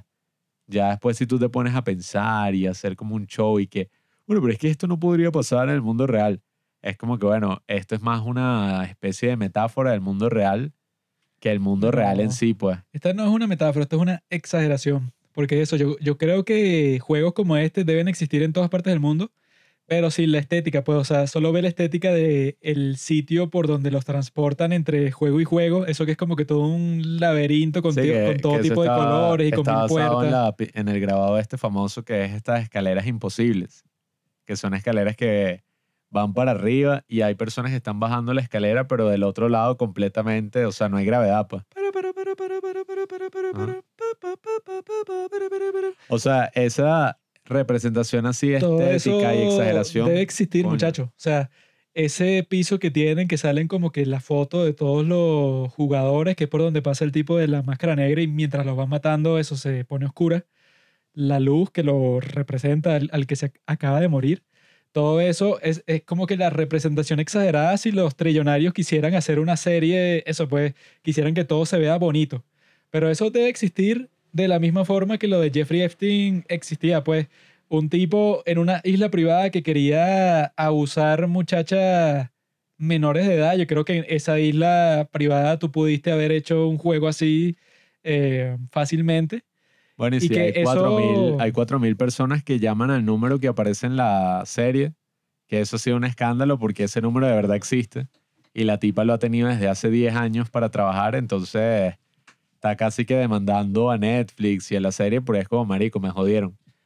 Recibe 4.000 llamadas, eh, creo que eran 4.000 mensajes y un coñazo de llamadas de gente diciéndole, quiero participar en el juego del calamar, por favor, dame la oportunidad. Y que, yo creo que... haga, que haga contactos, que no sé qué. Pero muchos de esos no son trolls, pues que yo creo que eso es lo más interesante que ofrece esta serie, sobre todo ese, al volverse tan masiva, Bueno, es que si eso Coño. existiría, tendría un montón de participantes. ¿no? Y que ese es el tema, o sea, el timing, pues, porque ya de por sí este es un momento muy desesperado de la humanidad. Solo que la versión de la vida real seguramente no es y que ustedes pueden votar si se quieren salir. O sea, eso no debe existir, sino que es y que no, ya están aquí. Yo como trillonario que organicé este juego, me metí en un riesgo grandísimo para traerlos aquí y yo no los voy a devolver hasta que se termine el juego y ya pues... la no- versión de la vida real es el capitalismo, Juanqui. No es ninguna isla, vaina, tal. Ah, pero el, La estás viviendo. Pero el punto es que eso existe, pues, o sea, debe existir un... sí- y como ha existido en toda la historia, pues, existen los juegos mortales, como... si eso, en el Imperio Azteca tenían el juego ese que Ah, sale en la película, la del Dorado, que a los que ganan los mataban y que era como que todo un honor. eh, que tú, que te mataran por eso, que se burlan mucho de los que conversan sobre ese juego, que es que, bueno, esos juegos lo más probable es que eran los más largos del mundo porque nadie quería eh, anotar. Porque dije que, bueno, yo no, yo no quiero ganar, pues yo no quiero morir, así sea un gran honor y me vayan a sacrificar al dios de lo que sea, yo no quiero morir. Pero eso ha existido siempre, la ruleta rusa, o sea, todo tipo de juegos que existen de ese estilo, cuando la gente está dispuesta a arriesgar todo lo que tiene para conseguir algo, bueno, en este caso 40 millones de, dólares, yo creo que existirían mínimo un millón de personas en todo el mundo dispuestos a, a matarse por 40 millones de dólares. Yo creo que incluso más por el. Bueno, obviamente esto ya es más en. No es tan extremo como el juego del calamar, pues. Pero el mismo director decía que para él caló muy bien la serie porque la juventud está es persiguiendo esos, ese tipo de sueños, pues. Está es persiguiendo formas de volverse rico de manera fácil y rápida. O sea, las De un- criptomonedas De un día para otro. las acciones, qué sé yo, o sea, todo ese tipo de vainas que están surgiendo. Ay, el mercado de. O sea, porque ajá, hablan del mercado, NFTs. El mercado de valores, los NFTs, la- el mercado inmobiliario. Uno viendo Reels y viendo TikToks, pues, que, que son como la extensión. Bueno, los Reels son la extensión de TikTok. Eso es lo que tú haces todo el día. Yo no, veo- no he descargado TikTok, Pero, pero uno ve son puras vainas así que son y que, mira, ves, me volví millonario así simplemente haciendo algo que se llama dropshipping. Que eso he visto como mil reels sobre dropshipping, como que verga, qué recho, o sea, tengo mi propio negocio. Y literalmente, o sea, lo que están haciendo es ponen a la venta un pocotón de cosas a un precio más barato de lo que tú lo comprarías por Amazon. O sea, logras meterte como en Amazon y poner una alternativa más barata. Tú no tienes ningún tipo de producto. O sea, tú simplemente te metes que si en Alibaba y consigues un producto súper barato y lo metes en Amazon y haces que Alibaba le lleve el producto directamente a la persona que lo ordenó de Amazon. O que en tal caso, si eres, ay, sí, si eres más ambicioso, que te lo traigan a ti y tú te encargues de hacer el- la distribución. Pero, o sea, eso que no es básicamente ningún negocio, pues casi que una estafa ahí que estás haciendo, es y que mira, ves, así te fue, no joda, mira mis ganancias, o sea, 100 mil dólares generé este mes. O qué sé yo, el OnlyFans, o sea, todo ese tipo de cosas, pues. No, y eso, que la, que la gente yo creo que exagera un poco en cuanto a la relación que existe con el show en sí y el capitalismo como sistema. Porque eso, si te pones a ver y que bueno, que eran los gladiadores. O sea, tú como gladiador era un juego mortal que te ponían ahí para el entretenimiento de la gente en Roma. Pues, o sea, ni siquiera de los más ricos, sino de cualquier persona que quisiera entrar al Coliseo. Ah, es que en esa época era básicamente literal la comparación, o sea, no es y que es una Sí, metáfora. o sea, que es lo mismo que dijimos. Si quieren pueden escuchar nuestro capítulo sobre Snowpiercer, pues, o sea, que fue como que, bueno, muchos tontos dicen y que exactamente igual, si ves Snowpiercer es un ejemplo, pero completamente literal de cómo es la sociedad capitalista. Cuando es y que, mira, estúpido, eso que tú ves en Snowpiercer ha pasado exactamente la misma situación en la vida real, pues, o sea, no es ninguna metáfora de que, ¿cómo es el mundo el día de hoy? Y que eso ha pasado exactamente igual, huevón, o sea, que, que sí, un- sí me da risa exactamente igual. un montón de esclavos que le dan de comer eso pura basura mientras la élite está, no sé, que sin una fiesta. Eso ha pasado que sin una dictadura comunista pasa eso exactamente igual. O sea, no tienes que ponerte súper abstracto y que no, eso es una metáfora de tal y que bueno, podrá ser una metáfora en tu mente de tonto, pero en realidad eso ha pasado. Pues eso que si compara esto pues con el Coliseo, que es y que no, bueno, este gladiador que se volvió famoso porque sobrevivió un montón de tiempo y mató un león frente a todo el mundo. O sea, eso ya ha pasado antes, pues. Y que hay un montón de historias que no conocemos de los tiempos así súper antiguos que supuestamente era de esa forma. Pues, o sea, Es que, ex- claro. existe la, la posibilidad de que la antigüedad, cuando la gente eso tenía una sensibilidad completamente distinta, no tendrían que ser los súper ricos, pues, no sé, que quieren como que tienen un, un deseo sádico dentro de sí para ver algo así y para, no sé, satisfacerse, sino que antes toda la población era capaz de ver una salvajada así, como si vieras eso del juego del calamar en la vida real, pero una persona cualquiera, pues, o sea, que si un campesino cualquiera, no tendría que ser un tipo de la élite que quiere ver esto porque es un enfermo. Bueno, es que eso también es la comparación que hace la gente que tiene como que su agenda política y sobre todo son que sí, pendejos en internet que están medio confundidos y están y que sí, mira, ves, esta película es perfecta porque ilustra todo lo malo con el sistema que debe cambiar y debe morir. Pero estos directores que viven en Corea del Sur específicamente, dudo mucho que estén llamando una revolución comunista, pues, o sea, tienen al lado el ejemplo claro de lo que es el comunismo. Entonces también no deberíamos como decir, sí, sí, no, es que el, el capitalismo en verdad es arrechísimo y nada, o sea, cualquier crítica es una estupidez. Sino también, claro, o sea, yo sí creo que resalta un problema muy importante dentro del capitalismo y que en Corea resalta muchísimo más de la forma en que es la sociedad coreana. Pues yo no vivo en Corea, pero viendo las series, algunos documentales y eso, sí es Bueno, un capitalismo en- súper salvaje.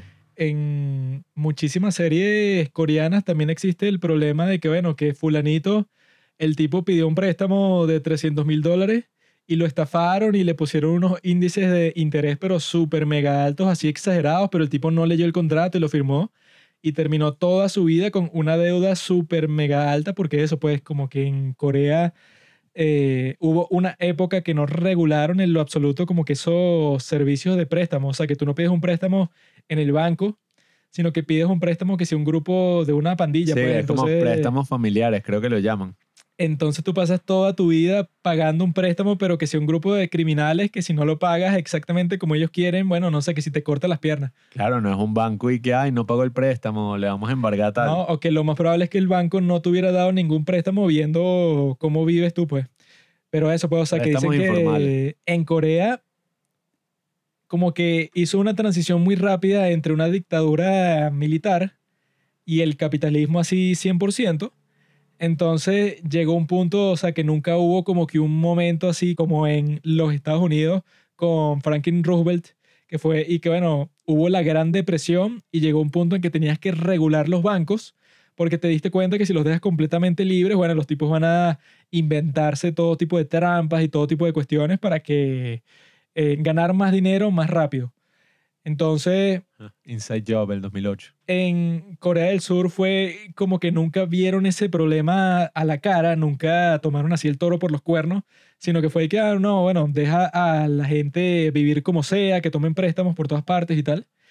Y eso, eso ocasionó como que esa cultura de que todo el mundo está endeudado, que en, en, en cierto sentido la deuda no es mala en sí, pues, o sea, tú puedes tener una gran deuda, pero si estás ganando un buen sueldo, tú la vas pagando y eso te permite tener, ponte, no sé, que sea una casa y un carro, mientras tú no tengas el dinero para comprarlo, pero sin embargo lo vas pagando poco a poco, pues, o sea, lo pagas a crédito. Claro, pero no con un tiburón que, bueno. Eso no es malo en sí, pero eso, si se lo pediste, que si, ponte, que si el tipo que tiene tatuada la serpiente en esta serie, lo más probable es que tu vida vaya a ser un infierno porque el tipo está dispuesto a matarte para que tú le pagues, pues. No, Eso se ha mucha- visto en muchísimos dramas coreanos. Sí, sí, o sea, bueno, en el mismo Parasite que el tipo se tenía que encerrar en el sótano. En True Para no Beauty morir. también, Y bueno, y es que... en Reply, Sí. que es que tenemos la deuda y tal, y cuando le pagan la deuda es y que, bueno, mi vida de repente es completamente distinta, porque yo cuando era joven busqué un préstamo así, pero con un déficit, así, eh, digo, con un, ¿cómo se llama? Interés. Con un porcentaje de interés grandísimo, pero no me di cuenta y, no sé, tengo 60 años y lo sigo pagando, pues. Bueno, que por eso es que yo creo que la gente también se relaciona quizás en este sentido abstracto en Estados Unidos y en otras partes del mundo, porque claro, también de alguna forma en Estados Unidos muchísima gente está endeudada y no es precisamente un préstamo del todo positivo cuando es una, una universidad, pues un préstamo de una universidad que eso es una estafa completamente. Y How dare you? sí, sí, o sea, no es tan, no es que te van a matar, pues, si no lo pagas. It never happened. Solo te van a desangrar. En realidad no pasa nada si no lo pagas. Vas preso, no, no. No, no, no, no. No sé qué coño pasa. El gobierno de los Estados Unidos garantiza todos los préstamos estudiantiles. Lo que quiere decir que si tú no lo pagas, el gobierno se lo paga al banco. Cuando pasa eso, Ah, bro. tú te declaras en bancarrota, lo que significa que nadie te va a prestar más dinero por el resto de tu vida. Sí, bueno. Esa es la mierda. Y que eso, pues, eso quizás le, le puede servir a un tipo que sea billonario como Donald Trump porque tú te recuperas y, y después no importa.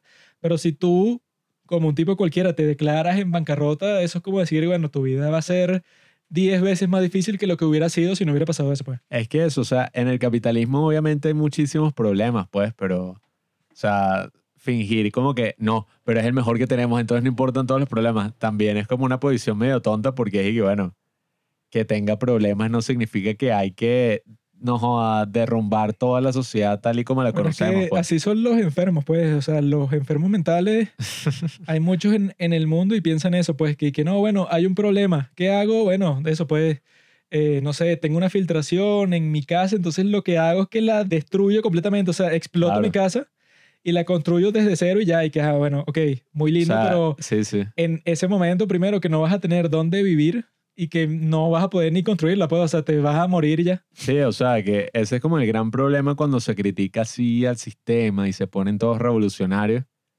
Es como muy seductora la idea, pero ningún cambio sostenible pasa de un día para otro. Pues como dicen, las revoluciones, ¿cómo es? Eh, nos ahorran como 10 años. ¿Cómo es la vaina? Es algo así. Como que nos permiten hacer cosas que no haríamos en los próximos, no sé, 10 años. No recuerdo muy bien ahorita la frase. ¿Cómo es que era? What a story, Mark. Que es como que las, las revoluciones nos ahorran 3 años y nos retrasan como 50, una vaina así. No sé, no sé. es básicamente esa idea de que, ok, tú puedes hacer los cambios de un día para otro, fino. Pero a largo plazo todo eso se va a la mierda porque fue demasiado abrupto. Y no solamente que es demasiado abrupto, pues ese es uno de los factores. Sino que eso, pues son cambios que vienen básicamente de la nada, pues de una directiva. Bueno, y también está el hecho de que si el viejito que organizó todo el juego, si es malo o bueno. Y yo creo que el tipo es bueno, Mm. pero está como que llegó un punto de su vida que es muy cínico. O sea, el tipo de eso, pues ya que es como que eso, eso que dice una self-fulfilling prophecy, es que tú estás así como que obsesionado, o sea, tu enfoque es 100% que la humanidad es de tal forma y que es imposible convencerte a ti que quizá no es tan así como le estás diciendo, pero el tipo de eso, pues con la apuesta que hace en el último capítulo con el protagonista y que seguro no van a ayudar a ese vagabundo que está en la calle y lo terminan ayudando y todo. El tipo eso, pues como que seguro llegó algún momento de su vida en que él como que perdió la fe en la humanidad. Bueno, si es viejo habrá habido incluso la guerra de Corea, o sea... Sí, el tipo habrá llegado un momento que él dijo y que no, bueno, la gente es una mierda y nunca cambió de opinión a pesar de que eso, pues, o sea, que él mismo vivió dentro del juego, que el tipo eso, pues el protagonista Gi-hun, el tipo lo ayudó un montón de veces cuando no tenía que hacerlo. Y que bueno, que después eh, este Gi-hun trató de como que engañarlo cuando vio que el tipo tenía como que demencia senil y tal y quería aprovecharse de él en el juego ese de las canicas, pero que eso, pues, o sea, ¿qué más iba a hacer si el tipo est- estaba a punto de la, de la muerte? Pues, o sea, ese también es el punto, pues, que cuando tú estás a punto de la muerte, vas a ser eh, capaz de, de todo. Por eso es que dicen que una persona así que está completamente humillada, que no tenga nada que perder, es la clase de persona que va a explotar las torres gemelas, pues, o sea, es un tipo que no le importa nada. Entonces, cuando ves eso, pues, o sea, si el...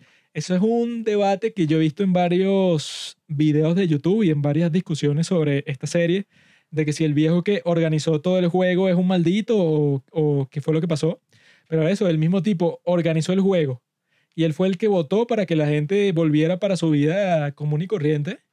El tipo eso les dio la oportunidad de examinarse. Pues si tú quieres volver, tienes el chance. Si, si, no, si no quieres volver, bueno, bueno vive tu vida de mierda hasta el fin de los tiempos, pues. Es que eso es lo que le, para mí también le da un poco de genialidad a la serie, porque al fin y al cabo era su decisión. Y eso es lo que hace todo un poco más eh, deprimente. Y la razón por la que yo creo que el personaje también termina con, o sea, completamente consternado. O sea, hasta el punto que no gasta ni un centavo de los millones de dólares que tiene en su cuenta. Porque es esa idea de la culpa, pues. O sea, esa idea de que, ok, soy millonario, pero a costa de qué? O- sea, cuando el tipo vuelve creyendo que coño, no, yo tengo que solucionar todos mis problemas con dinero, ya casi que no tiene ningún problema que solucionar. O sea, su mamá está muerta, su hija se fue del país, todos los problemas que él creía que se iban a resolver ya no se podían resolver, pues, porque muchas veces eso creo que es otra cosa interesante que la serie ilustra, que claro, el dinero es importante, pero hay muchos problemas en la vida que no se resuelven nada más con dinero, pues. Ok, el bicho estaba pelando, no tenía dinero, era una mierda, ajá. Y es un factor súper importante, pues no lo voy a negar, pero el tipo también era un irresponsable, pues, o sea, el tipo ya, como empieza la serie, yo creo que el tipo como actúa dentro del juego del calamar es de una manera mucho más honorable, de una manera muy distinta a como era en el día a día. El dinero es importante, pero el tiempo es más importante. El tiempo es dinero. Si tienes tiempo, tienes dinero. Si tienes dinero, tienes tiempo, pero no puedes convertir tan fácilmente el, di- el dinero el tiempo, sino el tiempo el dinero. el tipo tiene mucho dinero, pero perdió mucho tiempo. Trata de convencer al universo que le cambie ese dinero en tiempo, pero es imposible. Es una alquimia imposible de realizar. Bueno, y otra cosita así también que creo que para mí fue mucho más importante, pues que el tema de las deudas, que ya en las series coreanas es importantísimo, o sea, en las películas, sobre todo en las series, casi en todas las series se comenta ese tema. Pero yo creo que es ese tema de la competitividad, que el personaje de Lente es la representación así, como tú dijiste, pues del la persona típica, pues el millonario, qué sé yo, el aspirante millonario así en una vaina súper capitalista. Tipo es el lobo de Wall Street, ¿no? Sí, o sea, porque ese énfasis en la competitividad, que es buena, pues, y es positiva, o sea, la competitividad como tal siempre, coño, es necesaria, pues. Si no hay competencia, como no, o sea, yo he visto de primera mano usualmente y que bueno, cada quien hace una mierda y ya, y no le importa la opinión de los demás, porque, marico, no tienes jamás nadie que comprarle, o ni siquiera, pues, yo soy lo único que tienes, pues, dependes de mí, así que mámalo, no me exiges nada. Sin embargo, un énfasis tan gigantesco en la competitividad y la competitividad individual, o sea, que todo el mundo piensa que no, o sea, aquí yo estoy solo. Aquí no joda, el que no se esfuerza y no pasa sobre todo el mundo, se lo lleva a la marea y se jode.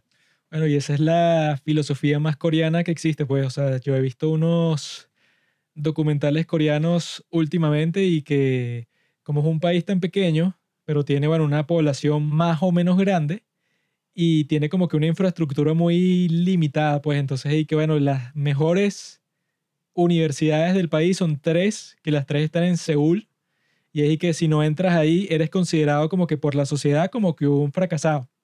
Entonces dicen que eso, pues que en el examen para entrar en la universidad los estudiantes literalmente se matan estudiando 24 horas al día, terminan durmiendo su último año, duermen como 5 horas al día máximo porque el resto del tiempo los ponen a estudiar porque el examen es tan complejo, porque hay muchísimos aspirantes para los pocos cupos que existen para las mejores universidades.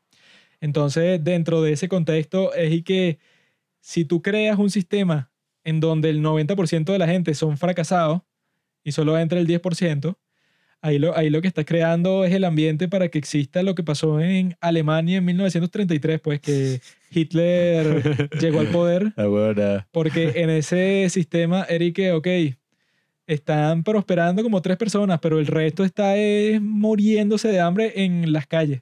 Cuando existe un sistema así, que no es el caso del capitalismo, pues. Pero lo que sucede ahí es que eso, pues, hay un montón de gente que no haya qué hacer.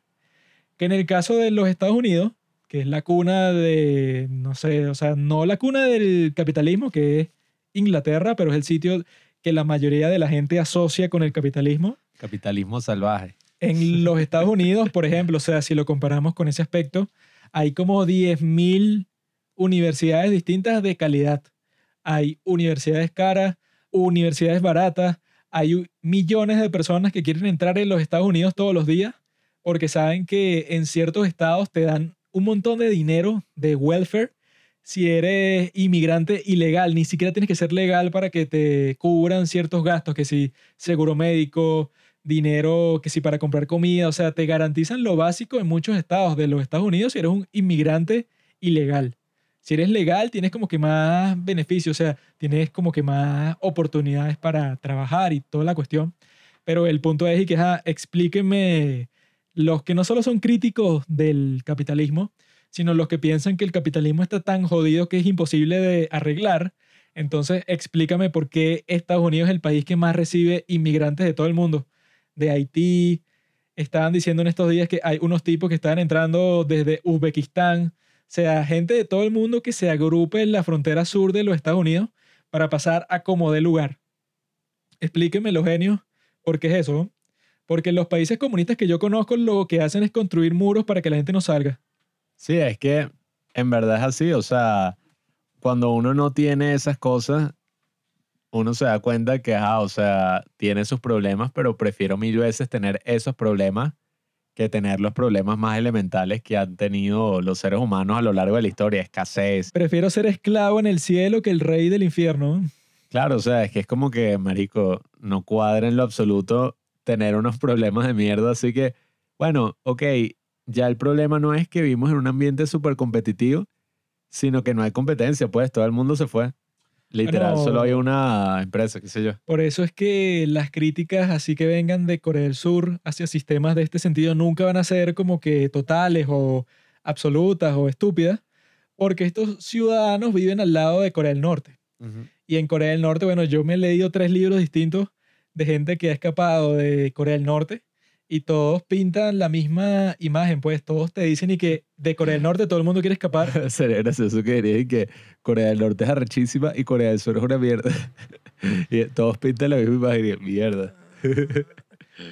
Si quieren leer esos libros, pues hit me up y yo se los consigo porque soy traficante de libros de ebook. Les- O sea, se meten en Library Genesis y lo descargan, pero si no quieren hacer eso, yo se los puedo mandar por correo. Ja. Pero el punto es eso, pues, o sea, que en esta serie también me cautivó a mí porque eso, pues, que te pongan a una eh, tipa que eso, que escapó de Corea del Norte cuando yo me he leído tres libros sobre eso y que de todas las historias que yo he leído en toda mi vida, historias de ficción, historias reales y todo, las historias más desesperadas de todo el mundo vienen de estas personas, pues, o sea, no hay nadie más desesperado que una persona que quiere salir de Corea del Norte hacia China, porque tú no puedes ir de Corea del Norte directo a Corea del Sur y pasar por un infierno para llegar a Corea del Sur, que es que sí la sociedad más competitiva de todo el mundo, A la mamá creo que la deportaron los chinos, dicen ahí en la serie. y es la más competitiva de todo el mundo si tú eres coreano del sur. Ahora, si eres coreano del norte y llegas así sin nada, bueno, te vas a dar pero el rolo de coñazo de toda tu vida cuando te des cuenta de que vas a tener que competir con gente que lleva preparándose y que si desde los tres meses para ser que si la persona más competitiva del mundo. Y hay un momento en la serie que muestra un poquito de eso, ¿no? Cuando ella está jugando lo de las canicas con esta, que coño, esa escena yo estaba casi que llorando y que no, con esta otra personaje, esta otra personaje, este otro personaje ahí femenino que ellos como que discuten algo así. Suscitado. Ellos, yo los shipeo a ellas dos como que podrían tener algo. Tenía su piercing, sonrisita así de maleante. Pero hay, hay un momento que dice algo así como que, coño, te viniste de Corea del Norte y terminaste en esta mierda. ¿Verdad? Hay como un momento a eso y me pareció muy interesante y muy inteligente porque la misma tipa se queda como callada, ¿sabes? No es que, y que sí, es verdad, Corea del Norte es mejor. O sea, no dice una mierda así, sino que es como que, ah, marico. Pero en Corea del Norte yo vi como un coñazo de que- gente morir, mi hermano, mi... ¿Te acuerdas? Que ella dice eso como que... Esa era la tipa que yo creo que en la vida real hubiera ganado el juego. Porque si vienes de Corea del Norte y tuviste que pasar por China para llegar a Corea del Sur, eres la persona que más ha sufrido de todo el grupo. Y por eso cuando te den la oportunidad de que tú tengas que triunfar en una competencia así tan violenta, yo creo que tú vas a quedar de primera, yo creo que en el 99% de los casos. Bueno, es que ella probablemente hubiera ganado si no hubiera sido por esa huevonada ahí de los vidrios que explotaron. Es que esa fue otra cuestión que fue pura estupidez, pues, que es que ajá, pasan la cuestión esa del puente de, de- de pedazos de vidrio Vidrio templado y vidrio normal. y de repente explotan todo el vidrio y apuñalan a los últimos tres participantes, que es que, ajá, pajugo, y si tú llegabas y matabas a los tres participantes por error, ¿qué pasaba, cabeza huevo? Bueno, es que es como te digo, o sea, hay varias cosas de la serie que es más como espectáculo que otra es que vaina, pues. Ese plano fue súper cool y tal, Sí, eso sí. en cámara lenta que se cortan todo. Pero es que, ah, huevón, o sea, eso tú lo habrás hecho para tener esa escena toda cool de los dos personajes estos matándose, jugándose el juego del calamar. Pero eso, pues, o sea, era demasiado estúpido. ¿Por qué harías eso? Bueno, es que eso es a lo que me refiero con algunos problemas de esta serie. O sea, no es una serie perfecta en lo absoluto, pues. No es y que, no, marico, o sea, todo es perfecto, no tiene ningún error de guion, o sea, todo lleva Es a otra la, cosa. La única serie así se llama Breaking Bad. Sí, bueno. Pero, o sea, ¿quién coño está buscando perfección en nada? O sea, eso es como también una idea medio estúpida. La gente que se pone así que, bueno, la película me encantó, me hizo llorar, eh, es lo mejor que he visto que sí en todo el año, pero eh, no tiene como mucho sentido, ¿verdad? Esta decisión que tomó este otro tipo aquí y este plano como que no me gustó. O sea, no me gustó el uso de la música, entonces es un 7 de 10.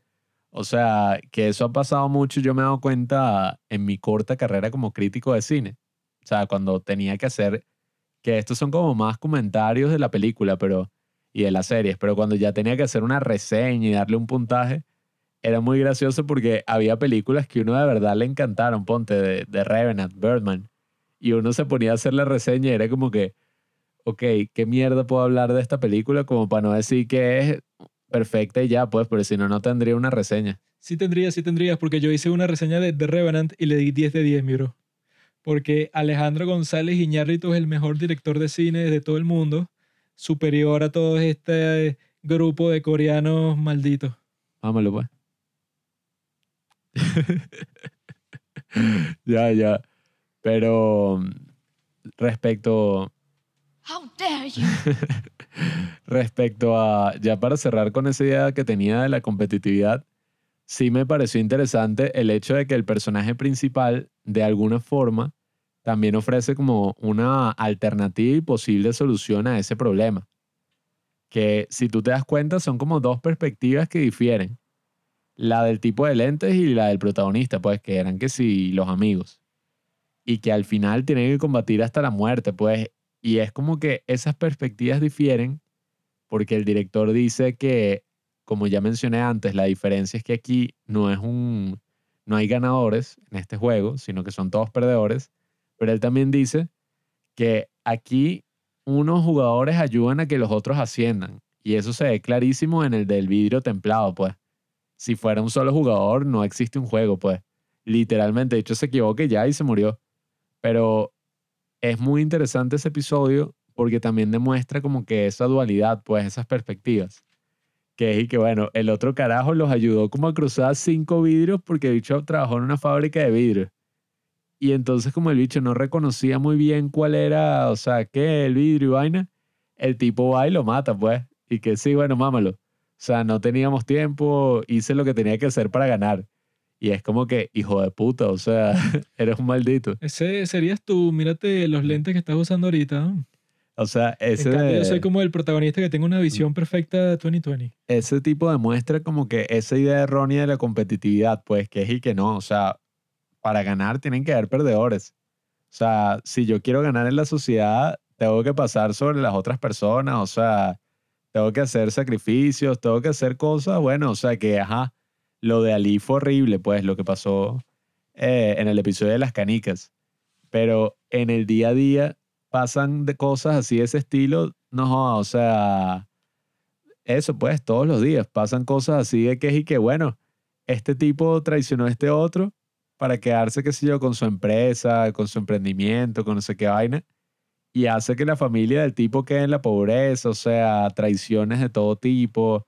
Esas cosas ocurren muy a menudo y creo que esas dos perspectivas, pues la del protagonista y la de los lentes es interesante, porque la del protagonista es más bien una perspectiva de que, bueno, ok, sí estamos haciendo un pocotón de mierdas para sobrevivir, pero al menos yo apoyo el hecho de que, coño, toda esta gente, o sea, yo estoy aquí gracias al sacrificio de muchísimas personas, pues. No es y que no, sí, o sea, yo estoy ganando el juego, pero soy el más arrecho. Yo soy como el personaje de Ned Stark en Game of Thrones. Que hay una parte en la primera temporada de Game of Thrones Nerd. que el personaje de Varys le dice a Ned Stark que mira, yo te puedo sacar de esta celda y así no te van a tener que ejecutar ni nada. Y este Ned Stark está de que "Nah, yo no le doy tanto valor a mi propia vida para hacer un montón de cuestiones locas y traicionar a tal y tal y tal Sócrates. para sobrevivir, pues, o sea, si me van a matar, que me maten y ya. Y yo creo que yo hubiera estado así en el de las canicas y que, bueno, si este juego es así, ¿qué coño? O sea, Tú no hubieras pasado el primero.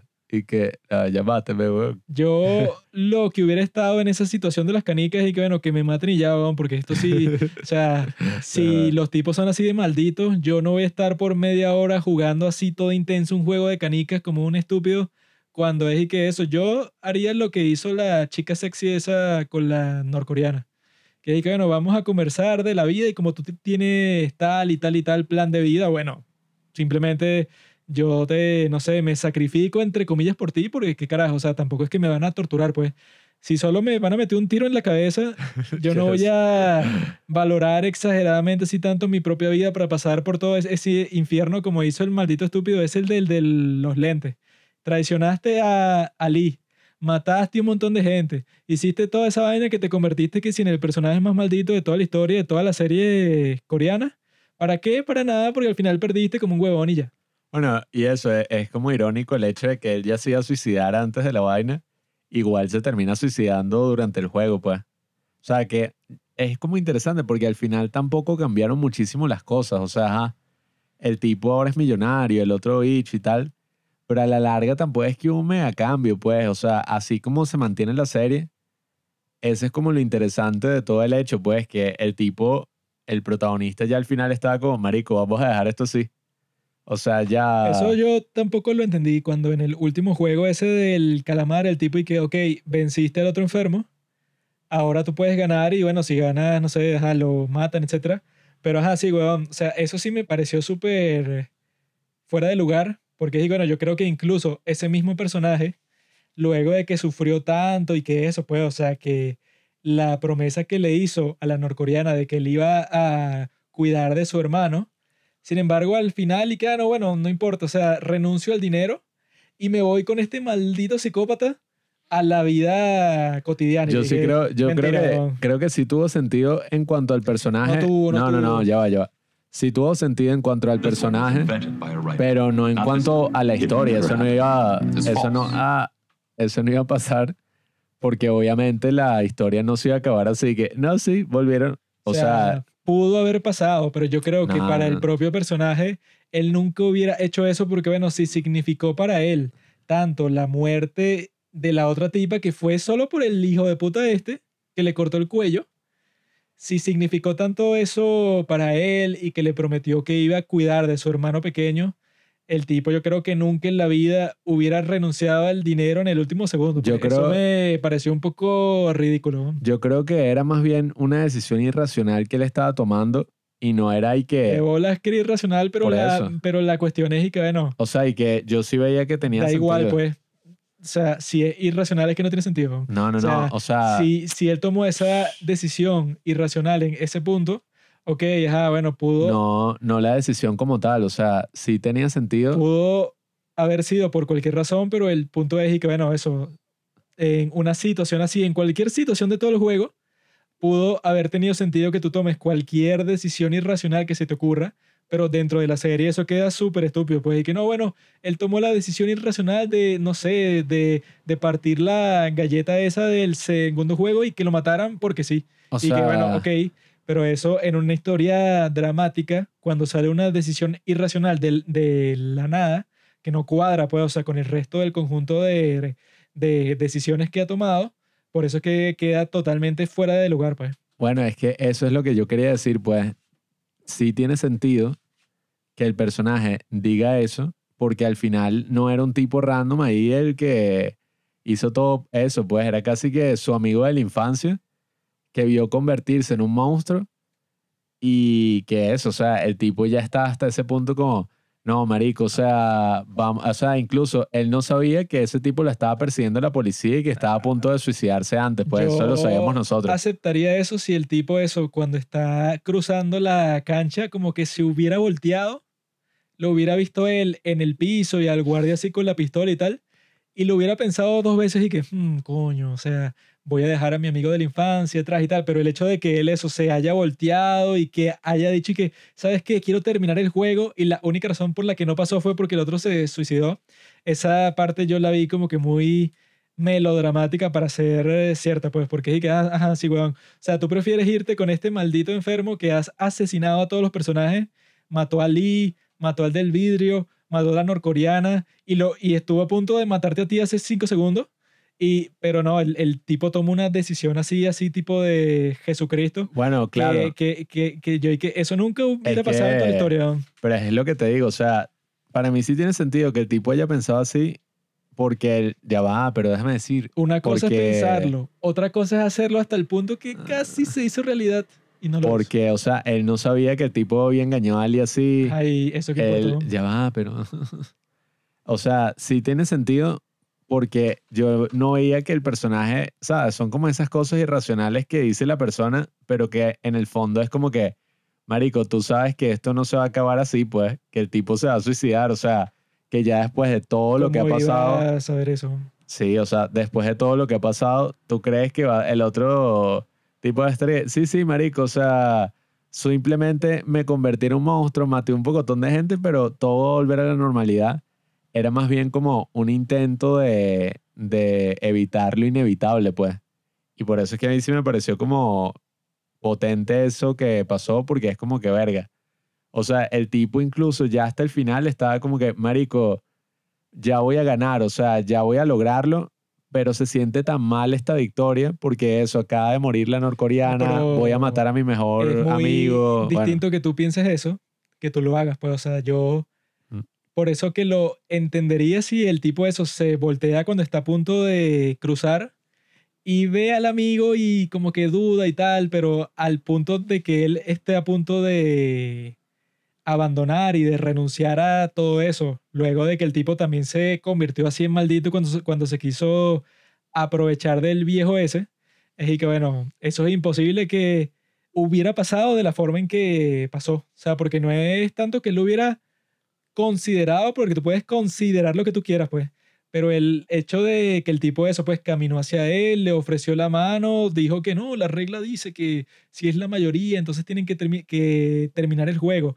El hecho de que pasara todo eso, o sea, yo viéndolo, yo dije, qué, qué estupidez, eso nunca hubiera pasado en toda la historia. Sobre todo eso, pues, ya al final de todo el juego, con la promesa de eso y que el maldito eso no solo hizo lo de Ali, el tipo vio como empujó al del vidrio, sangre fría 100%, y mató a la norcoreana, sangre fría 200%. Pues el, el tipo ya estaba claro que este tipo era un súper maldito y que estuvo a punto de matarlo él y todo. Bueno, a mí, a mí siempre me da risa. pues. A mí siempre me da risa en las películas cuando eso, pues, o sea, hay como una pelea y las dos personas dan, o sea, hacen golpes y dan movimientos que literalmente, o sea, si la otra persona no se quita, no lo bloquea, lo mata. Y eso siempre me da risa en las películas cuando es y que se caen a coñazos así, pero, o sea, que si con cuchillos, pues, que cualquier movimiento en falso mata al otro, pero después de la pelea es y que, no, amigo, podemos volver a la paz y que todo está Porque- bien. Eso siempre da un poco, un- o sea, para mí es demasiado gracioso. Porque si tú ves cómo se grabó esa pelea, parecía la pelea final de, de Revenant. Cuando están esos los dos personajes así que ya no tienen nada, sino se caen a golpes así, pero, o sea, con manos limpias y tal. Así, pero para matarse y se muerden y se hacen todo tipo de Y al- golpe al bajo y tipo tal. lo apuñalan ¿no? la pierna, la mano. Ya cuando llega hasta ese punto, o sea, sí, ah, bueno, si nos vamos por decisiones irracionales, ¿cuál sería la decisión como que más instintiva, totalmente alejada de la razón que tú podías tomar ahí? Tomar el cuchillo y matarlo así, pero de forma súper cruel. Porque eso, eh, tú, no sé, con la adrenalina al 100% y con lo que le hizo al- a, la norcoreana y tal, ese tipo se merecía eso y más, pues. Por eso es que ese final yo lo veo así como que más de moraleja, pues, así como que para el público y que, bueno, para que te caiga todavía mejor el protagonista, porque el tipo rechazó 40 millones de dólares como si nada, luego de haber matado a un poco de gente, pues, no, no, no. o sea, es Yo, que yo, yo creo que fue que para eso existió, pues, para que veas y que este personaje se diferencia completamente de todos los demás y por eso sobrevivió. Cuando es mentira que se diferencia tanto, pues, o sea, porque el punto es que todos están dispuestos a hacer totalmente lo que sea para sobrevivir. Y que, bueno, varía, depende de la persona que sea. Pero eso, pues, o sea, si tratan de continuar la historia, pues ya cuando el tipo pasó por todo ese trauma y que tiene a este viejo, pues, o sea, sigue ten- eh, existiendo el misterio de qué fue lo que eh, convenció al, al viejo este de hacer todo lo que hizo. Ese podría ser una buena idea para una secuela, pero eso, pues, o sea, yo creo que, ajá, potencialmente podrías hacer una secuela excelente sobre esta serie, que ya la serie en sí, bueno, fue excelente, podrías expandirla de una manera eh, muy interesante, sobre todo si eso, pues, el tipo que controló todo este proceso también estaba, eh, va a estar involucrado en la secuela. Pero la cuestión es que en el mundo de las series coreanas, yo creo que si tú comienzas ese patrón de que el hecho de que tenga mucho éxito, o sea, si las series coreanas cada vez más se vuelve más exitosa, entonces eso va a estar pasando todo el tiempo, pues, y que no, bueno, esta serie tuvo mucho éxito, ponte Crash Landing on You. Entonces, bueno, tiene sentido que hagan un- una secuela y si esa tiene éxito, otra secuela, y así se crea un círculo vicioso que va a durar para siempre y que va a pasar como la serie de los Estados Unidos, que son y que, bueno, hasta que deje de hacer dinero, puede llegar eso, pues, como Big Bang Theory, que si 12 temporadas, o que si la de Grey's Anatomy, que lleva 18 temporadas. O sea, yo creo que ese es el peligro de que si hacen una secuela, o sea, si rompen el modelo a que ya estamos acostumbrados los que vemos series coreanas todo el tiempo, puede pasar por eso mismo, pues, y yo, y yo creo que ya puede ser el momento en que te regodees por decir eso de que las series coreanas podrían volverse mainstream en cualquier momento. Yo lo que creo es que quizás, o sea, viendo un poco cómo se desarrolló esta serie, los K-drama todavía no se han vuelto mainstream 100%, pues, o sea, están ahí, están como en un 80. Pero ya hablamos de que esta es más bien como una película coreana. O sea, y ya las películas coreanas sí se volvieron mainstream 100%, pues ahorita están estrenando aquí en el cine local, están estrenando una película de terror coreana como si eso fuera cualquier película de terror de Estados Unidos. O sea, no es y que, wow, una película coreana, ¿qué es eso? Qué locura. Es lo más normal del mundo.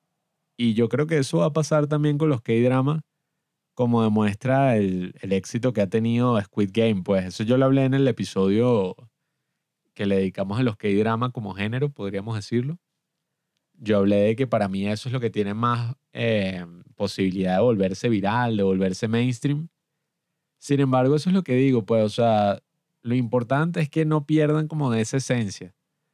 Que mucha gente puede decir que es como eh, un problema, una falla, un cliché, pero para mí en verdad no lo es, pues, o sea, uno también tiene que saber que hay distintas formas de hacer las cosas, pues, o sea, no todo tiene que ser, claro, es que, eh, por eso es que te digo que yo apoyo incluso esas inconsistencias que más o menos podría tener la serie, porque también aportan como que al estilo, pues, de la trama en, en general. O sea, porque hay veces que uno diría como, bueno, tendría más sentido si pasara esto en verdad, pero no sería la serie, o sea, sería ya otra cosa.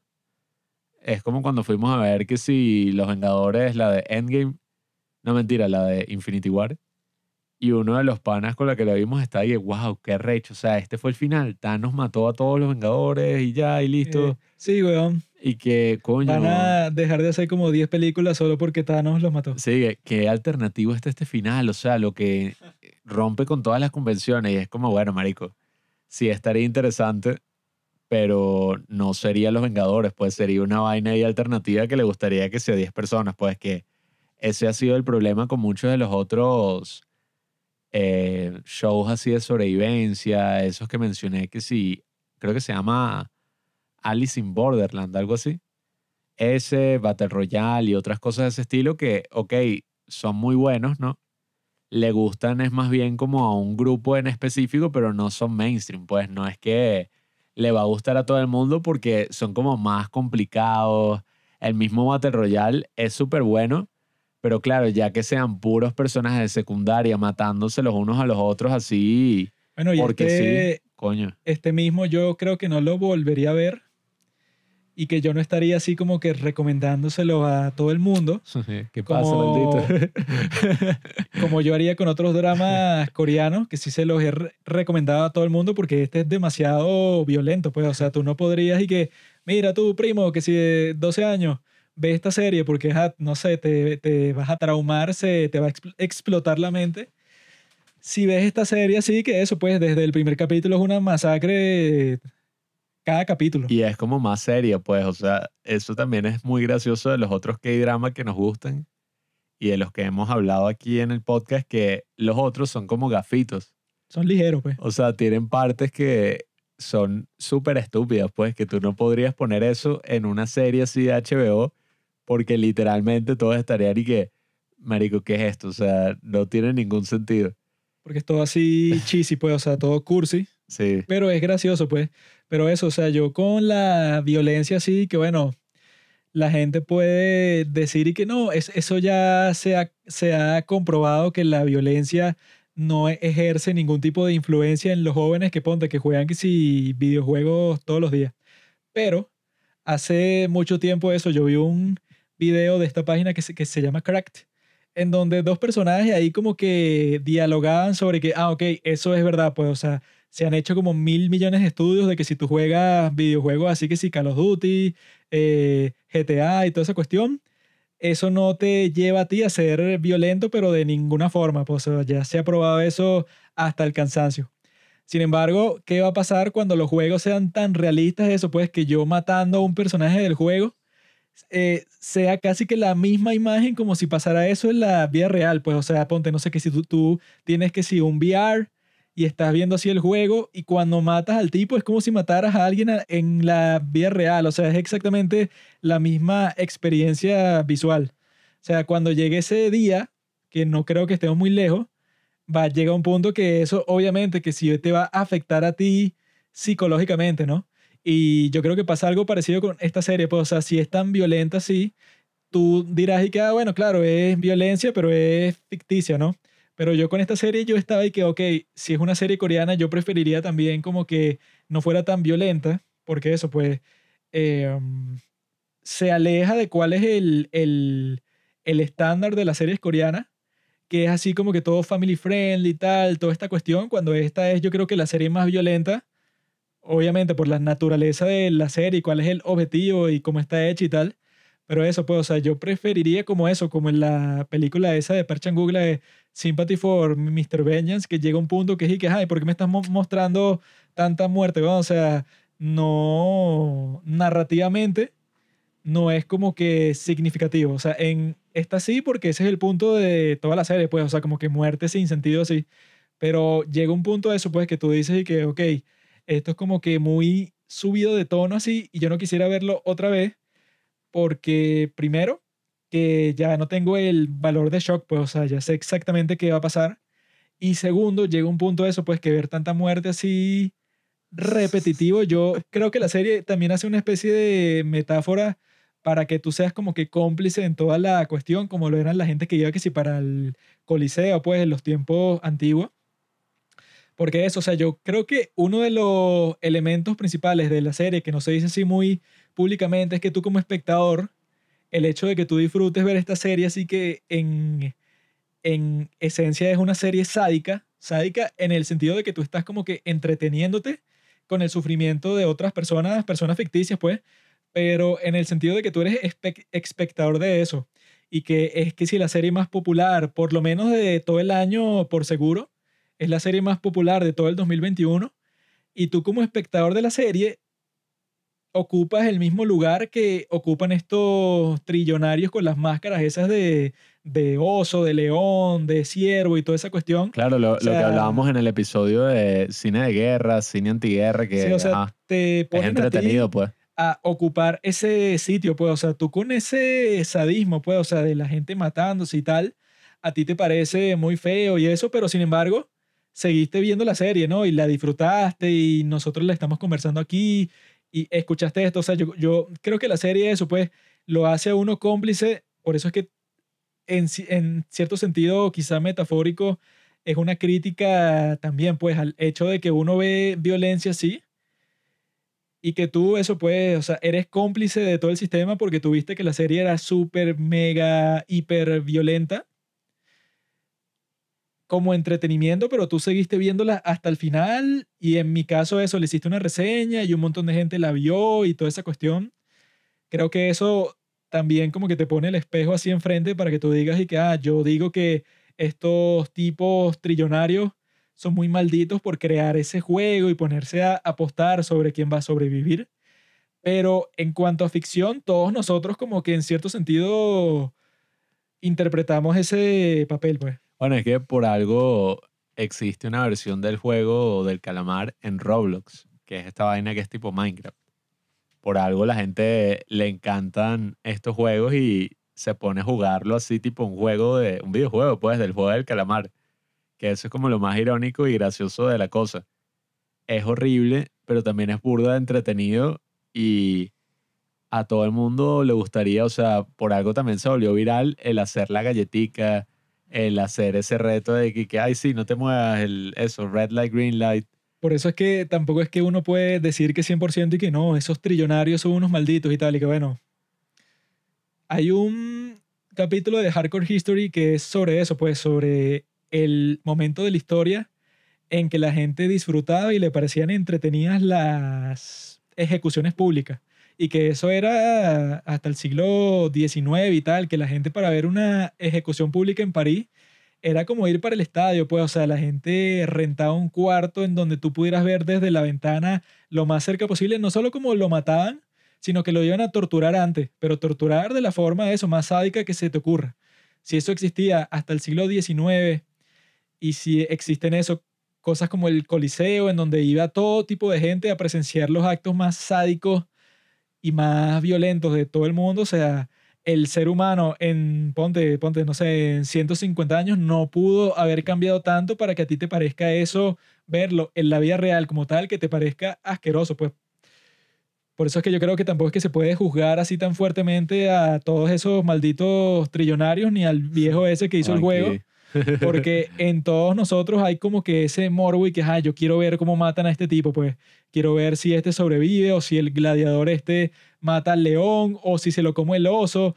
O sea, eso existe en todos nosotros, pero yo creo que hay gente que como que trata de hacerse el civilizado así, como que no, yo en realidad no, yo Bueno, nunca disfrutaría eso en la vida real. Yo lo disfruto porque es una serie de televisión, pero como yo soy una buena persona, en la vida real yo me sentiría asqueado. O sea, yo creo que eso no es verdad. es que ese es el tema.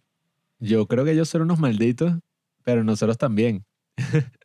o sea, no es nada más y que, no, sí, eh, que es muchas veces como yo he visto esas críticas. Los ricos, las élites, no sé qué vaina, son hijos de puta. Pero si a cualquiera de nosotros nos dan el chance y nos ofrecieran la oportunidad de tomar su posición, lo haríamos con la mayor felicidad del mundo. Pues esa O es la que gran te hipocresía. pasen un link y que mira, están haciendo un juego del calamar en la vida real y te mandan el link de bolas que, que tú le das clic. ¿no? O sea, yo estoy 100% seguro que por lo menos yo le doy clic. Y que, o sea, que te, enfermo. te, te pasan un link así que sí por WhatsApp y que mira Pablo, aquí está el link y es la vaina exactamente igual, es el juego del calamar, todo es ex- exactamente lo mismo con gente real, Eh, así en, en, en vivo y todo, es un live stream que está que sí en, que sí en Twitch. Yo por lo menos cinco minutos lo veo para ver qué tal, obviamente. Por eso es que uno, eh, yo creo que la serie eso pues también tiene el plan maligno así de hacerte cómplice de todo el proceso, aunque sea ficción, para que tú también te des cuenta y que bueno, es que no son estos tipos que son trillonarios y ya, sino que es que tú, coño, también tienes ese impulso en ti, que eso, yo estoy convencido de eso, si a ti te pasan el link y que mira, aquí está el juego del calamar, es como la serie, pero en la, en la vida real, yo creo que por lo menos, no sé, el 70 o el 80% de la gente que vio la serie le da clic. Bueno, que es como todo el tema de lo que es la guerra, pues el- la guerra en el cine. Que todas las películas de guerra de alguna forma como que glamorizan un poco la guerra porque es como que el bien contra el mal, pues. Y en esta misma serie no es tan así porque es como una crítica a eso, pues no es que uno esté que, ah, mira, el protagonista es una lacra, o sea, de hecho tiene unas habilidades que no joda. Vio que la luz pegaba de este ángulo y dio un salto triple mortal y listo, o sea, el bicho lo logró que creo que se burlan de eso y todo con el personaje este que dice que no, el chance es uno entre 36 mil tal y lanza como tres pasos así sin caer y se da la mierda. O sea, creo que eso es incluso como una crítica a ese heroísmo y sí, o sea, de alguna forma que te lo presenten de una manera tan cool, o sea, de que los juegos estén tan bien hechos, los sets, los personajes, crea como que esa ironía en todos nosotros, pues que es una mierda eso del juego del calamar, pero yo creo que más de una persona estaría dispuesto a jugarlo y muchísimas más personas estarían dispuestos a verlo y a estar así que sí, qué arrecho, o sea, por algo han salido como 10 videojuegos en dos semanas. Yo lo vería. Yo lo admito, yo lo vería. Si me pasan el link, yo le doy clic y así escondido y que mierda, mira, este, este se va a morir, coño. Sería que si el streaming más visto de toda la historia, lo Ah. juro. O sea, eso, eso, eso, eso es indiscutible. Así que bueno, amigos, si disfrutaron de este capítulo, bueno. La idea también con el podcast es eso, pues, que la gente descubra que las series coreanas son superiores a las series de los Estados Unidos de América.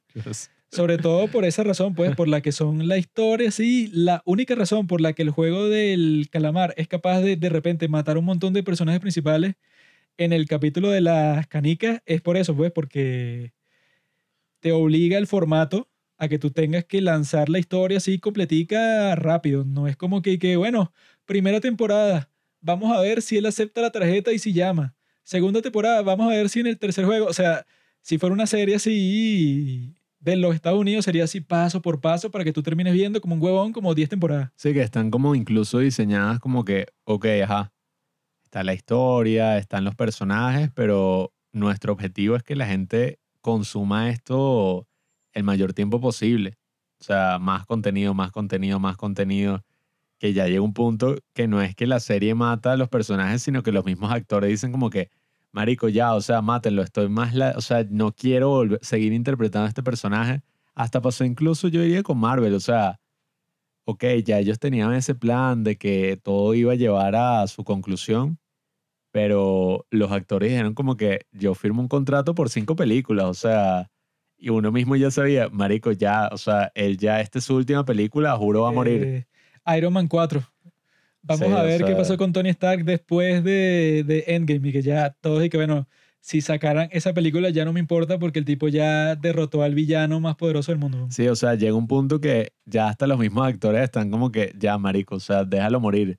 O sea, demasiado y que al final crear una conclusión satisfactoria es que sí, el trabajo más difícil de todos porque se metieron en un enredo demasiado grande, o sea.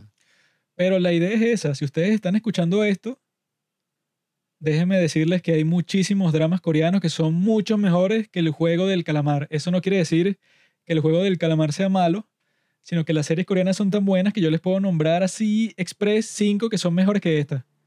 Moon Lovers, Es mejor. Juanqui, es distinto. Crash Landing on You, It's Okay to Not Be Okay y vamos a meterle ahí Startup.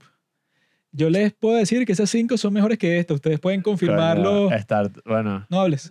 Usted- Startup no. Usted- claro que sí. Ustedes pueden confirmarlo por ustedes mismos. O sea, yo creo que el piloto de Startup es, me- es mejor que, No, no. que esta serie. Pablo es que es un inculto y no sabe nada. No, no. Pero eso, pues, o sea, yo les di ya express cuáles son mejores que esta.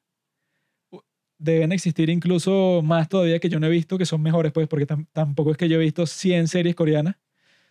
Así que, amigos, ya saben, métanse ahí, tiquitín. Pueden verlos en Netflix, si no pueden verlos en esta página que se llama Kiss Asian, en donde lo pueden streamear ahí cuando no están en Netflix. Y en general, bueno, eso, sean felices con sus vidas y si les llega una tarjeta de esa de el juego del calamar, no llamen, sino que simplemente suicídense ya. Gracias por escuchar Los Padres del Cine. Síguenos en Instagram en arroba los padres del cine para enterarte de los nuevos capítulos que iremos publicando. Si nos escuchas por Apple Podcast, déjanos una reseña. Si no, disfruta escuchándonos en todas las aplicaciones por las que puedas descargar podcast.